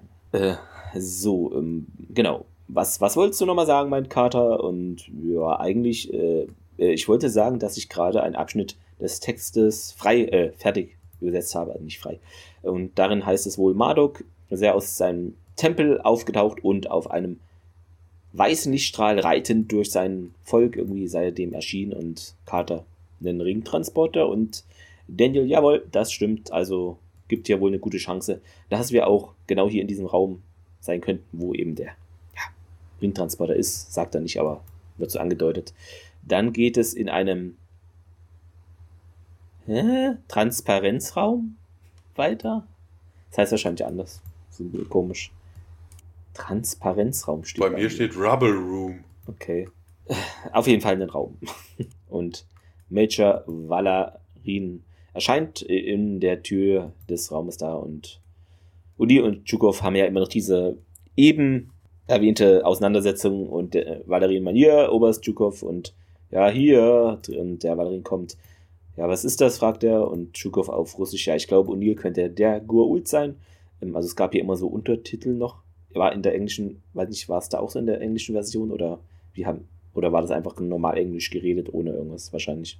Und O'Neill, ja, seien Sie kein Idiot, Tschukov, er, er könnte auch ein also Gua'uld sein und Valerin hat auf einmal Koyos Marduks Gruul-Stimme. Wie war, Colonel? Und dann setzt er sein Handgerät gegen O'Neill ein und lässt ihn ein bisschen gegen die Wand fliegen und Shukov feuert. Aber Marduk hat Valerins Körper in ein Gruul-Schutzschild gehüllt. Und, das Schutzschild ja. ist auch irgendwie merkwürdig, weil die Schutzschilder sind ja normalerweise gelb. So das gelb ist grün. Ja, es ist ein bisschen. Ne, also das ist. Das ist, weil es da so lange lag, dann wird das ist dieser grün. Das ist das babylonische Schutzschild im Gegensatz zum, zum ah, das wird sein. Die Babylonier haben ja die Lieblingsfarbe grün, das haben wir ja irgendwann ja, im ja. Geschichtsunterricht gelernt, damals anscheinend. Äh, oder die Regisseure haben es gelernt.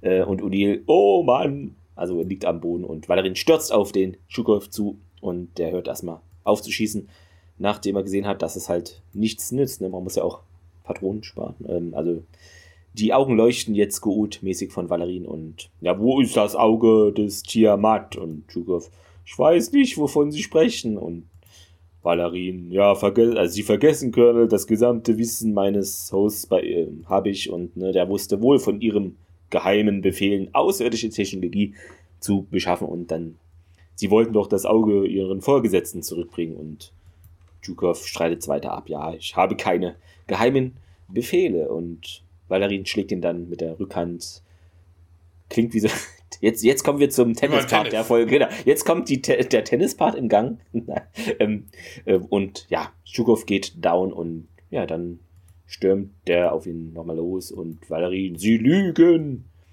Ähm, ja, dann geht's äh, kurz im Sarkophagraum weiter. Daniel hat jetzt mittlerweile die vermuteten äh, Transportringe gefunden und befreit die so von Staub und Schmutz. Und hier ist es, hier ist es. Und das müsste man doch jetzt unserem Colonel, also dem Colonel, sagen, meint Carter. Und nee, nee, wäre jetzt vielleicht doch nicht so, ne? Vielleicht ist er ja doch der Gur-Ult und Carter, ja, Dirk, was machst du da? Und wir müssen ein Mittel finden, mit dem wir die Ringe in Betrieb nehmen können. Also er guckt sich da mal alles Wo, an. Wobei das auch geil ist, man will Colonel hm. O'Neill, weil er der Gu'uld sein hm. könnte, nicht sagen, dass da ein Ringtransporter ist, wo ich mir denke, wenn er der, der Gu'uld ist, wird er wohl am ja. ehesten wissen, wo der Ringtransporter ist. Ja gut, aber äh, weil weiß, wenn er da hier tausend Jahre in dem Sarkophag, ob, ach, ich weiß nicht, hat das irgendwelche Auswirkungen? Das, das ist ja auch wieder immer unterschiedlich, ne?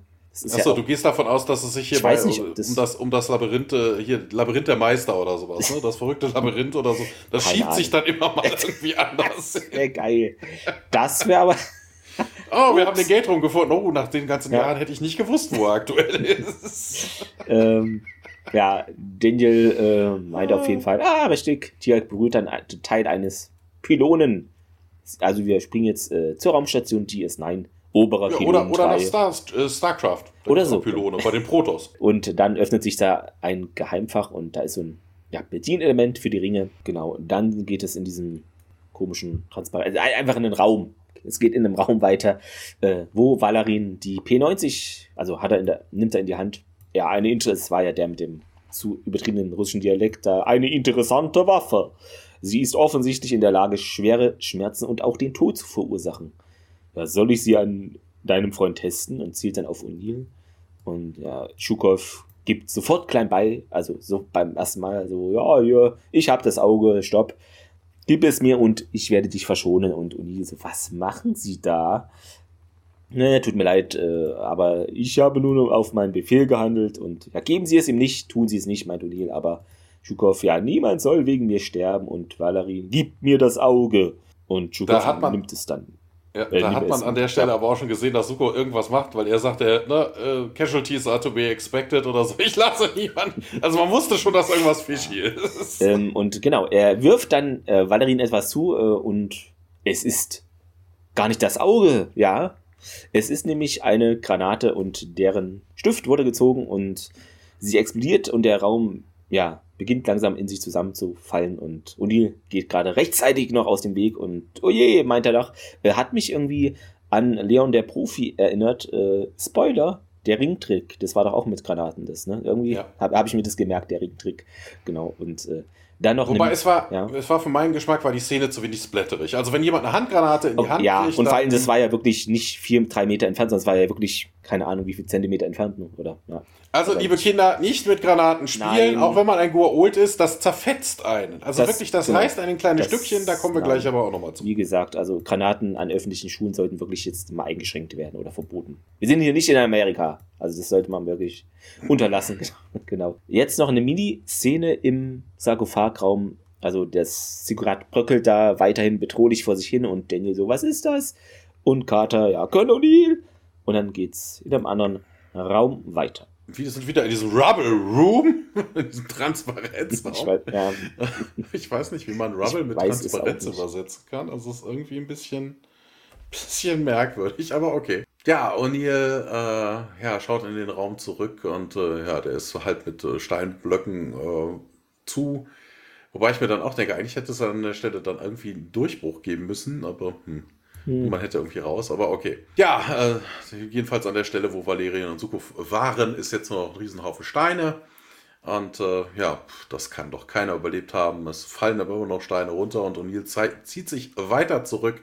Ähm, Im Radio meldet sich dann Carter, äh, die wissen will, was da passiert ist. Ja, der Gu'ultwan äh, Valerian Suko hat ihn mit einer Granate ausgeschaltet. Sir, we found a ring transporter, sagt sie dann auch. Und Daniel äh, sagt dann, hier, der bringt uns äh, zu einem anderen äh, Tempel, der ein paar Meilen entfernt sein könnte. Wo ich mir dann auch denke, woher will sie das wissen? Ne, also. Ja, es ist ein bisschen ins Blaue wieder. Also, also ja, es bringt einen irgendwo hin. Ne? Also, wir wissen, dass das in einen Tempel führt. Ähm, keine Ahnung, wohin genau. Das wurde hier ja eigentlich nicht benamst, aber ja, äh, wie auch immer. Na, und ihr sagt, hier, ich bin in einer Minute da und im Sarkophagraum kommt dann auch nach einem Szenenwechsel O'Neill dann an. Und äh, ja, äh, Tialk äh, beäugt O'Neill misstrauisch, ähm, auch mit der Set im Anschlag. Und äh, Tialk sagt dann auch, hier, da, ich merke nichts von einem Gur-Old in ihm. Und äh, ja, mir geht's auch ansonsten gut, Tialk, ganz cool. Und äh, wie geht's an Tolinev? Ja, wenn wir hier bald rauskommen, also wird dann gesagt, dann wird sie es wohl überleben. Wo ist denn Suko? Und äh, ja, er hat es nicht geschafft. Und äh, wir müssen hier irgendwie noch eine Sache erledigen, nur noch eine Sache erledigen sagt er dann auch. Und äh, wir sind in diesem Rubble Room wieder. Ähm, da kommt plötzlich eine Hand unter diesem Stone Blocks daher. Und das, das war jetzt wirklich der Mumpitz der, der, der Folge. Also mal ganz ernsthaft. Wenn ich eine Granate fange und die Granate explodiert in meiner Hand, ja. Ult oder nicht, dann bin ich nur noch Hackfleisch. Also da kommt keine Hand mehr zum Folgen. Aber das war dieses typische Zombie-Film-Klischee. Ja, so, und vor allen Dingen, und das, ähm, war ja auch nicht mehr Schutzschild, weil er hat ja das gefangen und das, das ist alles ein bisschen, ja. Also es ist, also das ist wirklich totaler Schwachsinn. Also das, das hätte er nicht überlebt. Also das ginge nicht. Na, also mindestens mal den Arm hätte sie ihm abgerissen oder so was schwere Verletzung. Wobei, ich weiß gar nicht, ein Sarkophag wird keine, keine Gliedmaßen wiederherstellen. Aber Ach, nee, ich glaube auch nicht. Fu funktioniert das, wenn du den Arm dann einfach nur da das dran wächst doch dann nicht so. Ja, weiß ich nicht. Wenn du den Arm wieder an, annähst Ich glaube, das sieht so, man nie. Ne? Ich, ich dachte auch eher so innere oder weiß nicht, so Verletzungen, die halt, wo halt nicht irgendwas abgerissen ist. So dachte. Aber gut, äh, wer weiß, ne? Kann gut sein, dass, ich weiß nicht, sehen wir das jemals? Glaube ich nicht. Nee, nee nicht ja. wirklich. Naja, falls die lieben Hörer da einen eine Theorie zu haben, äh, dann äh, bitteschön. Ähm, ja. Genau, ja, und ihr sagt dann hier, okay, alles, alles gesetzt, wir können gehen, alles erledigt. Und dann kommt äh, Valerian dann rein. Und yeah, ja, ein Arm äh, ist weg. Ähm, ich werde meine Rache bekommen. Und äh, ja, du weißt schon, dass äh, ihr das immer sagt. Und Carter drückt dann auf eine Fernbedienung und äh, Valerian schaut sich um und sieht dann einen Haufen C4. Ne, und äh, die russische Variante, also die haben halt alles benutzt, was da ist und äh, einen Timer, der runterzählt. Also viel mit anfangen kann er ja damit nicht, ne? Also von wegen, wobei doch, er hat den Russen übernommen, ne? Also er wüsste, was das ist. Ja, ja 10 Sekunden Countdown ja. sehen wir, äh, Valerian äh, sieht, schaut wieder zurück und äh, sieht, wie die Ringe sich aktivieren und O'Neill winkt noch irgendwie hämisch. Mhm. Und dann sehen wir, wie der Tempel explodiert und wir kommen in die letzte Szene der Folge. Zurück auf der Erde, der SGC Briefing-Raum. Hammond O'Neill und äh, ein russischer Colonel, äh, in, in, meinem Transkript steht nur Russian Colonel, er wird nicht Das war die äh, Tolina. Ist aber. Da, doch. Nee, Colonel Chekhov. Ach so, ach so, hier in Russland, ja, ja. Genau, ne, so, der, der, der, der, der, der, der Chef da, der, ja. der dieses Interview führt. Colonel Chekhov wird gespielt von A. Gray Chalk, dreimal MacGyver, einmal Highlander, einmal Millennium, äh, Timothy Dugan in Agent Nick Fury, also dem Film, einmal in First Wave, einmal Viper, einmal Seven Days, dreimal Outer Limits, dreimal Dark Angel, James Stilson in Dead Zone, neun weitere Male taucht er ab jetzt noch in SG1 auf, einmal Eureka, einmal 4400, einmal Flash Gordon, einmal äh, Supernatural, er ist in Watchmen The Nora General, einmal Akte X und viel, viel, viel, viel, viel, viel mehr. 428 äh, Rollen, äh, hm. Schrägstrich, Sprechrollen. Also das Gesicht hat, hat man schon mal gesehen. Wahrscheinlich, ja, schon gemerkt. Also der Typ hat wirklich bei allem theoretisch mitgespielt. Also ähm, ja, äh, auffällig an diesem äh, russischen Typen ist, äh, der trägt einen Sowjet äh, also von wegen, mhm. die haben ja oben hier immer diese, diese, diese Kragen ja. oder sowas. Oder, ne, also die Abzeichen darauf sind. Trauert vielleicht noch der, der alten Zeit, ne? Genau, also das ist noch, das sind auch Abzeichen ja. aus der USSR, also aus der UdSSR und die sind 1992 in Rente gegangen. Also das hätte er nicht mehr getragen, aber okay. Ja, ähm, der Colonel sitzt, der Lieutenant Tony. Ja, wobei, Thomas, vielleicht lag der ja ein paar Jahre auch in einem Sarkophag. So kommt es nämlich raus, die Wahrheit. No, who knows? Ja, äh, Colonel, ähm, jetzt bringst du mich. Lieutenant Todinev äh, steht daneben. Ja, äh, die beiden unterhalten sich dann, also der, der Russe und die Russin unterhalten sich äh, auf Russisch und äh, sie beantwortet nochmal irgendwas und salutiert und dreht sich dann um und geht. Ähm, dreht sich aber nochmal, also guckt nochmal kurz zu O'Neill und äh, Todinev sagt dann auch, Colonel, ähm, er schaut hoch, ähm, sie nickt ihm gutmütig zu, geht dann auch. Dann sagt äh, der Chekhov so von wegen, ja, Lieutenant Tolinev äh, unterstützt ihre Geschichte. Ja, ähm, sie hat also die Wahrheit gesagt. Ja, sie wird nochmal verhört werden. Auf jeden Fall. Na, wenn wir sie nach Moskau gebracht werden, dann kann sie vermutlich freier sprechen. Und ähm, ja, du, ihr werdet sie schon dazu bringen, zu sagen, was ihr wollt. Und äh, Hammond mischt sich da auch an, ja. Also, und hier und seine Russen, das ist ja immer so.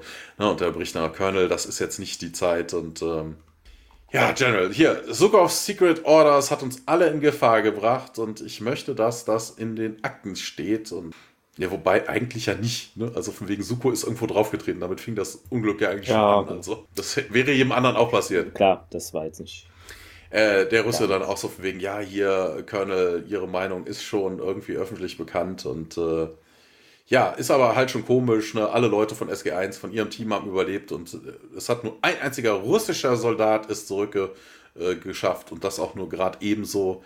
Und äh, ja, wenn ihre Leute die Chain of Command und äh, ja, der Colonel mischt sich dann wieder ein. Nee, wir haben uns, wir, wir hatten uns darauf gar nicht, dass sie in Command sind und äh, ja, war also auch eigentlich klar, wen ihr opfern wollen würdet. Also wen sie opfern wollen würden.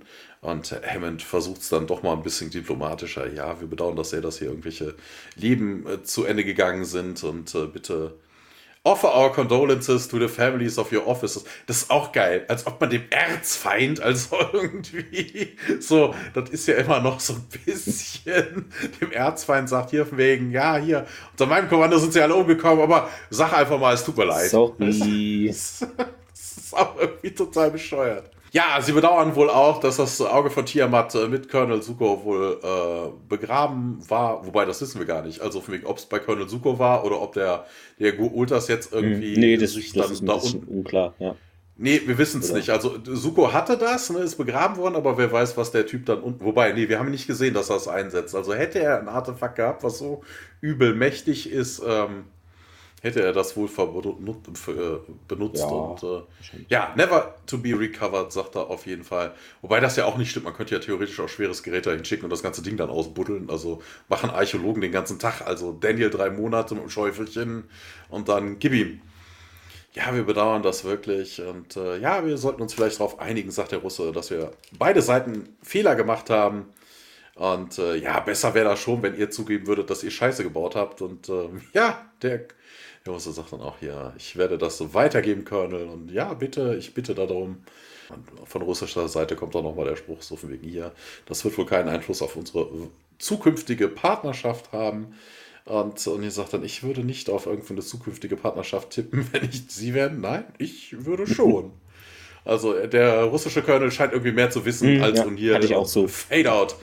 End Credits.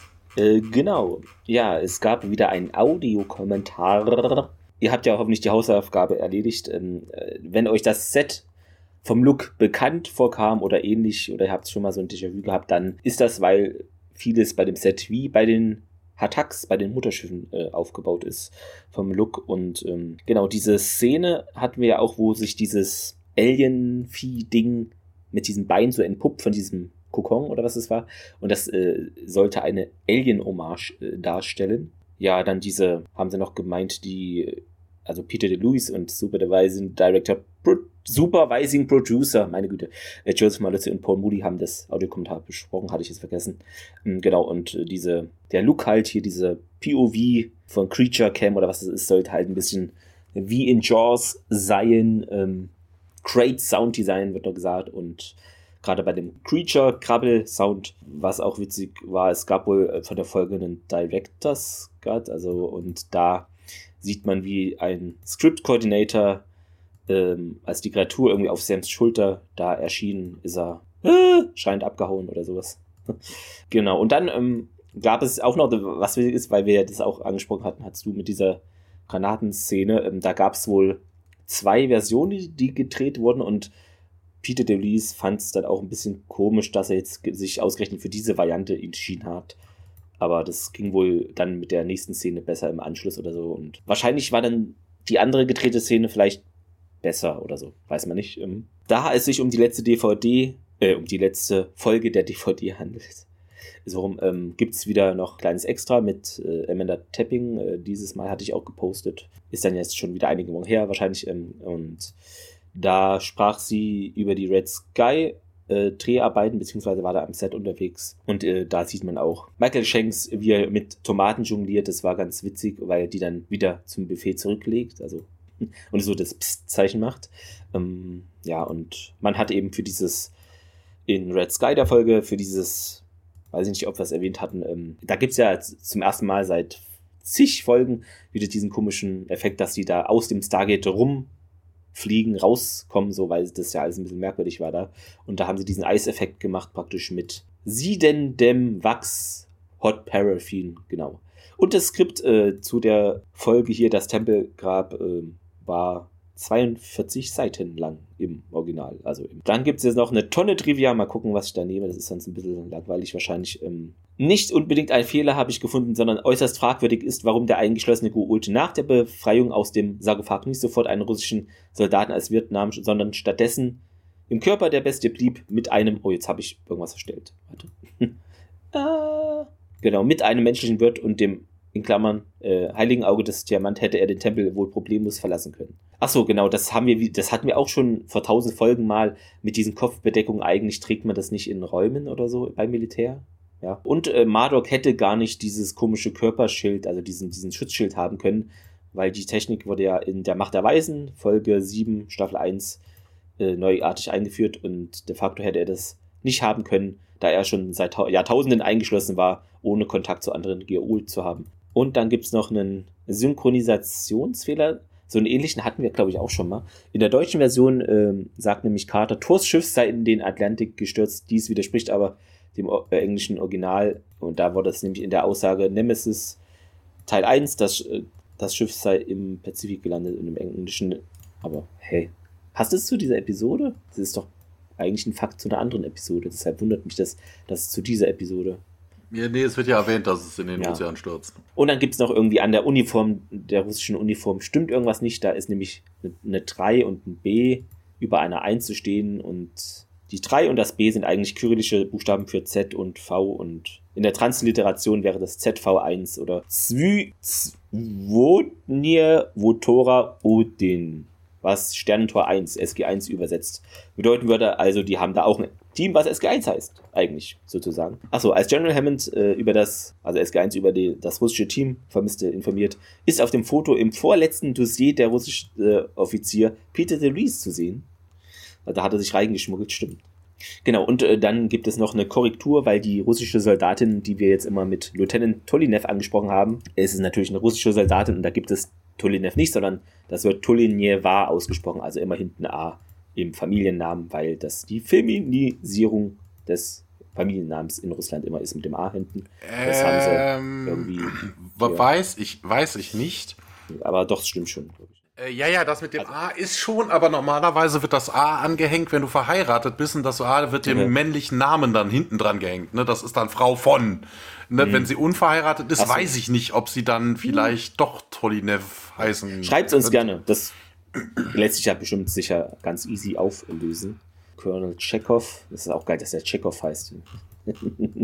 ähm, genau, da hast du schon gesagt, der ähm, kommt noch. Was ich zu ihm noch gefunden habe, genau, das ist äh, der meistgesehene nicht-amerikanische Tauri, der in der Serie vorkommt.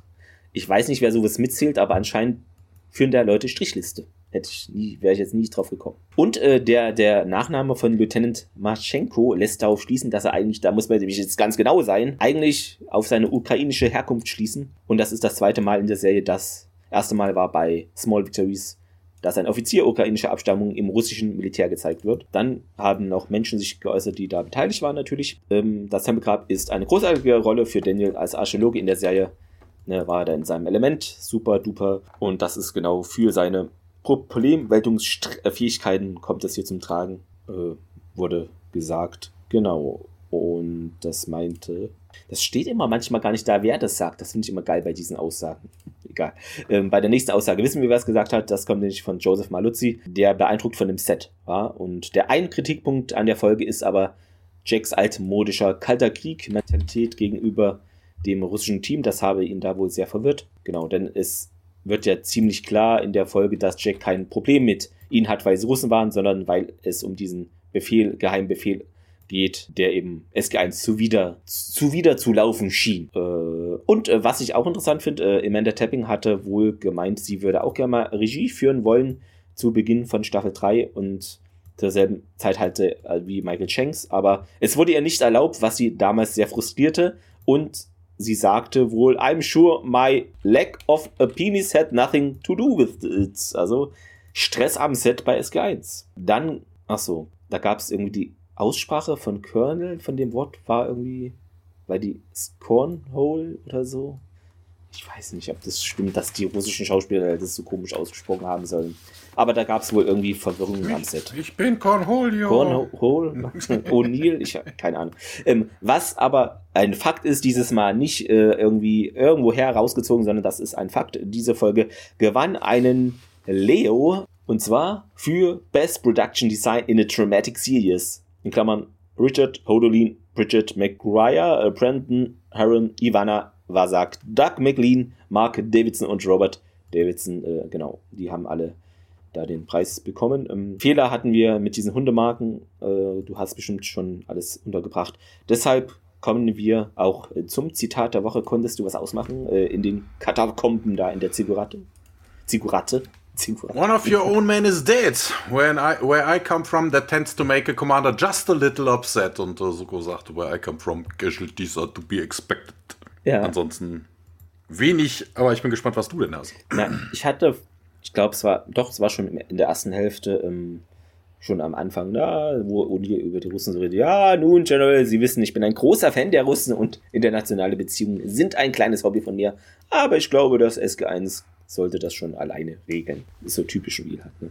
Genau, dann kommen wir zum Fazit, ja, weiß nicht, leg doch einfach mal los. Ja, wir haben mal wieder einen Toten geholt. Ne, also, das ist, also, ich glaube, okay. aufhören, man kann aufhören, eine Strichliste ja. zu führen. Ähm, es hat, ist es wieder nichts, was äh, irgendwie die Story insgesamt äh, weiterbringt. Ja, okay, äh, unser russischer Colonel wird eingeführt, ne, den sehen wir ja jetzt noch ein paar Mal. Ähm, ja, meinetwegen. Ähm, die Story war so ein bisschen hanebüchend. Ne? Also wenn das eine Black Ops ist, warum hat der Blitzki, Blitzki oder wie er auch immer hieß, ähm, da irgendwie Unterlagen offiziell abgeheftet? Das macht irgendwie wenig Sinn. Ähm, dann ist, sind die Leutchen irgendwie verschwunden äh, zu einem Zeitpunkt, wo das russische Gate auf war und nicht mehr geschlossen werden konnte. Also sind dann aber trotzdem auf einer fremden. Also das macht keinen Sinn. Das ist totaler Mumpitz. Ähm, aber wir haben schon bescheuerteres gesehen. Also ansonsten, ja, okay, ein bisschen Indiana Jones mit irgendwelchen Fallen und ne, Leute, die zerquetscht werden von irgendwelchen Steinen. Ja, das mit dem Zombie-like, dass der Gu Ultra nachher nochmal aufsteht, obwohl er eigentlich zerfetzt hätte sein müssen. Es ist, ähm, äh, weiß ich nicht. Vor allen Dingen auch, dass sie das Ding dann in die Luft gesprengt haben. Na, also wegen, du könnt, kannst mhm. nach diesem Granatenattentat nicht davon ausgehen, dass der und die ganzen Steine auf dich gefallen sind, dass irgendjemand da überlebt. Also da spreng ich doch nicht das gesamte Teil in die Luft. Aber naja, und ihr denkt sich vielleicht auch, Vorsicht ist besser als Nachsicht oder sowas. Also ja, puh, ähm, sonderlich gut war die Folge nicht. Äh, zu viel Schwachsinn war jetzt auch nicht drin. Also ja, ein Daumen in die Mitte. Also das war jetzt irgendwie ja eher so eine dieser nichtssagenderen Folgen. Also, ich finde, ähm, das kann man jetzt vielleicht in, in das neue Fachjargon aufnehmen. Die Folge hat das Red Sky Problem. Sie sieht nämlich gar nicht schlecht aus und irgendwie so Effekte, das ist alles okay, aber so von der Geschichte, das ist, ich fand das alles auch ein bisschen, es war halt so zusammengewürfelt und so von atmosphärisch, das wurde ganz gut gemacht und natürlich, ja, wir trennen uns alle und einer links, einer rechts rum. Das ist halt immer so diese Klischeesache mit diesem russischen Akzent, das fand ich wirklich so, ihr müsst, also ja, also ich viele schauen, weiß nicht, schaut die Mehrheit das im Deutschen, schreibt uns mal, wie ihr die Stargate-Folgen schaut. Ähm, ich fand es so übertrieben, wie der, wer war es, Valerie, ich glaube, das war wirklich so, so übertrieben mit diesem Akzent. Bei den anderen war es wirklich okay, aber das hat mich so genervt, äh, muss ich mal sagen. Aber kann der Schauspieler nichts für, wenn er so ins Deutsche übersetzt wird, sozusagen. Da haben sie es ein bisschen übertrieben in der Synchronarbeit, die ja sonst eigentlich okay ist. Ansonsten, du hast schon gesagt, dass Einzige, was von dieser Folge wahrscheinlich bleibt, ist mit diesem russischen Colonel, Oberst oder wie auch immer, der wird jetzt noch öfter auftauchen und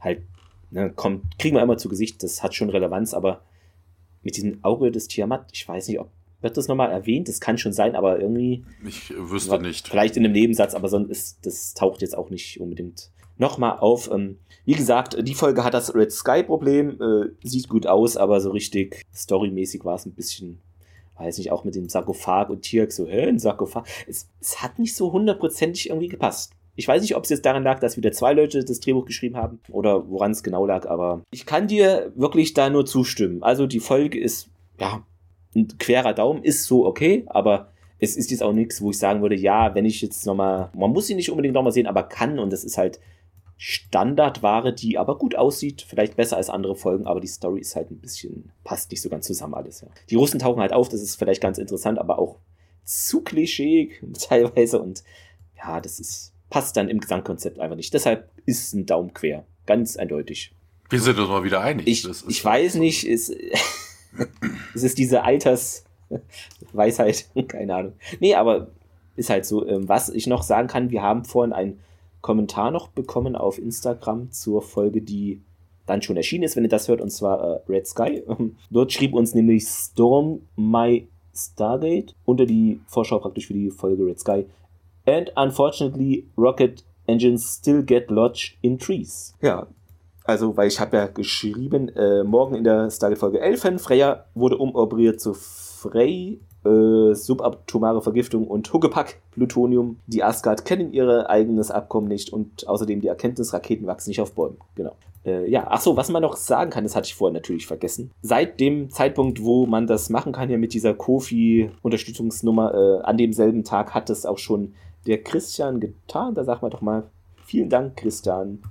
Äh, genau, Grüße gehen raus auf jeden Fall. Dann haben wir nächste Woche für euch die Folge Between Two Fires. Und die heißt im Deutschen dieses Mal wirklich mal ganz anders. Der Kampf der Tolaner. Na, um, um was geht es denn da? Bestimmt um die Nox. Äh, gucken wir mal. Auf jeden Fall geht's um den Kampf der Tolaner. Schreibt uns gerne, wie ihr das Tempelgrab fandet. Was haltet ihr vom Ringtrick? Äh, genau. Konstruktive Kritik und schöne Bewertungen würden uns freuen auf euren tollen Portalen, die ihr so nutzt. So, noch was vergessen? Ja, Tschö sagen. Tschö. Abschalten, abschalten, weißt du, wie. Genau. Wir schalten ab, äh, machen Iris, aktivieren Iris wieder, damit nicht irgendwelche Leute durchkommen. Also dann, macht's gut. Genau, lasst euch nicht von irgendwelchen äh, Spinnen fressen. nee, achtet immer auf Geräusche in der Ruhe äh, und so weiter. Und falls ihr das Auge des Tiamat findet, also, ah, ja. äh, also dann, dann das, das, äh, schickt uns schickt das. Uns das genau. genau. Schickt uns zu, genau. Also dann, macht's gut. Judy, Tschüss. Bis dann, ciao.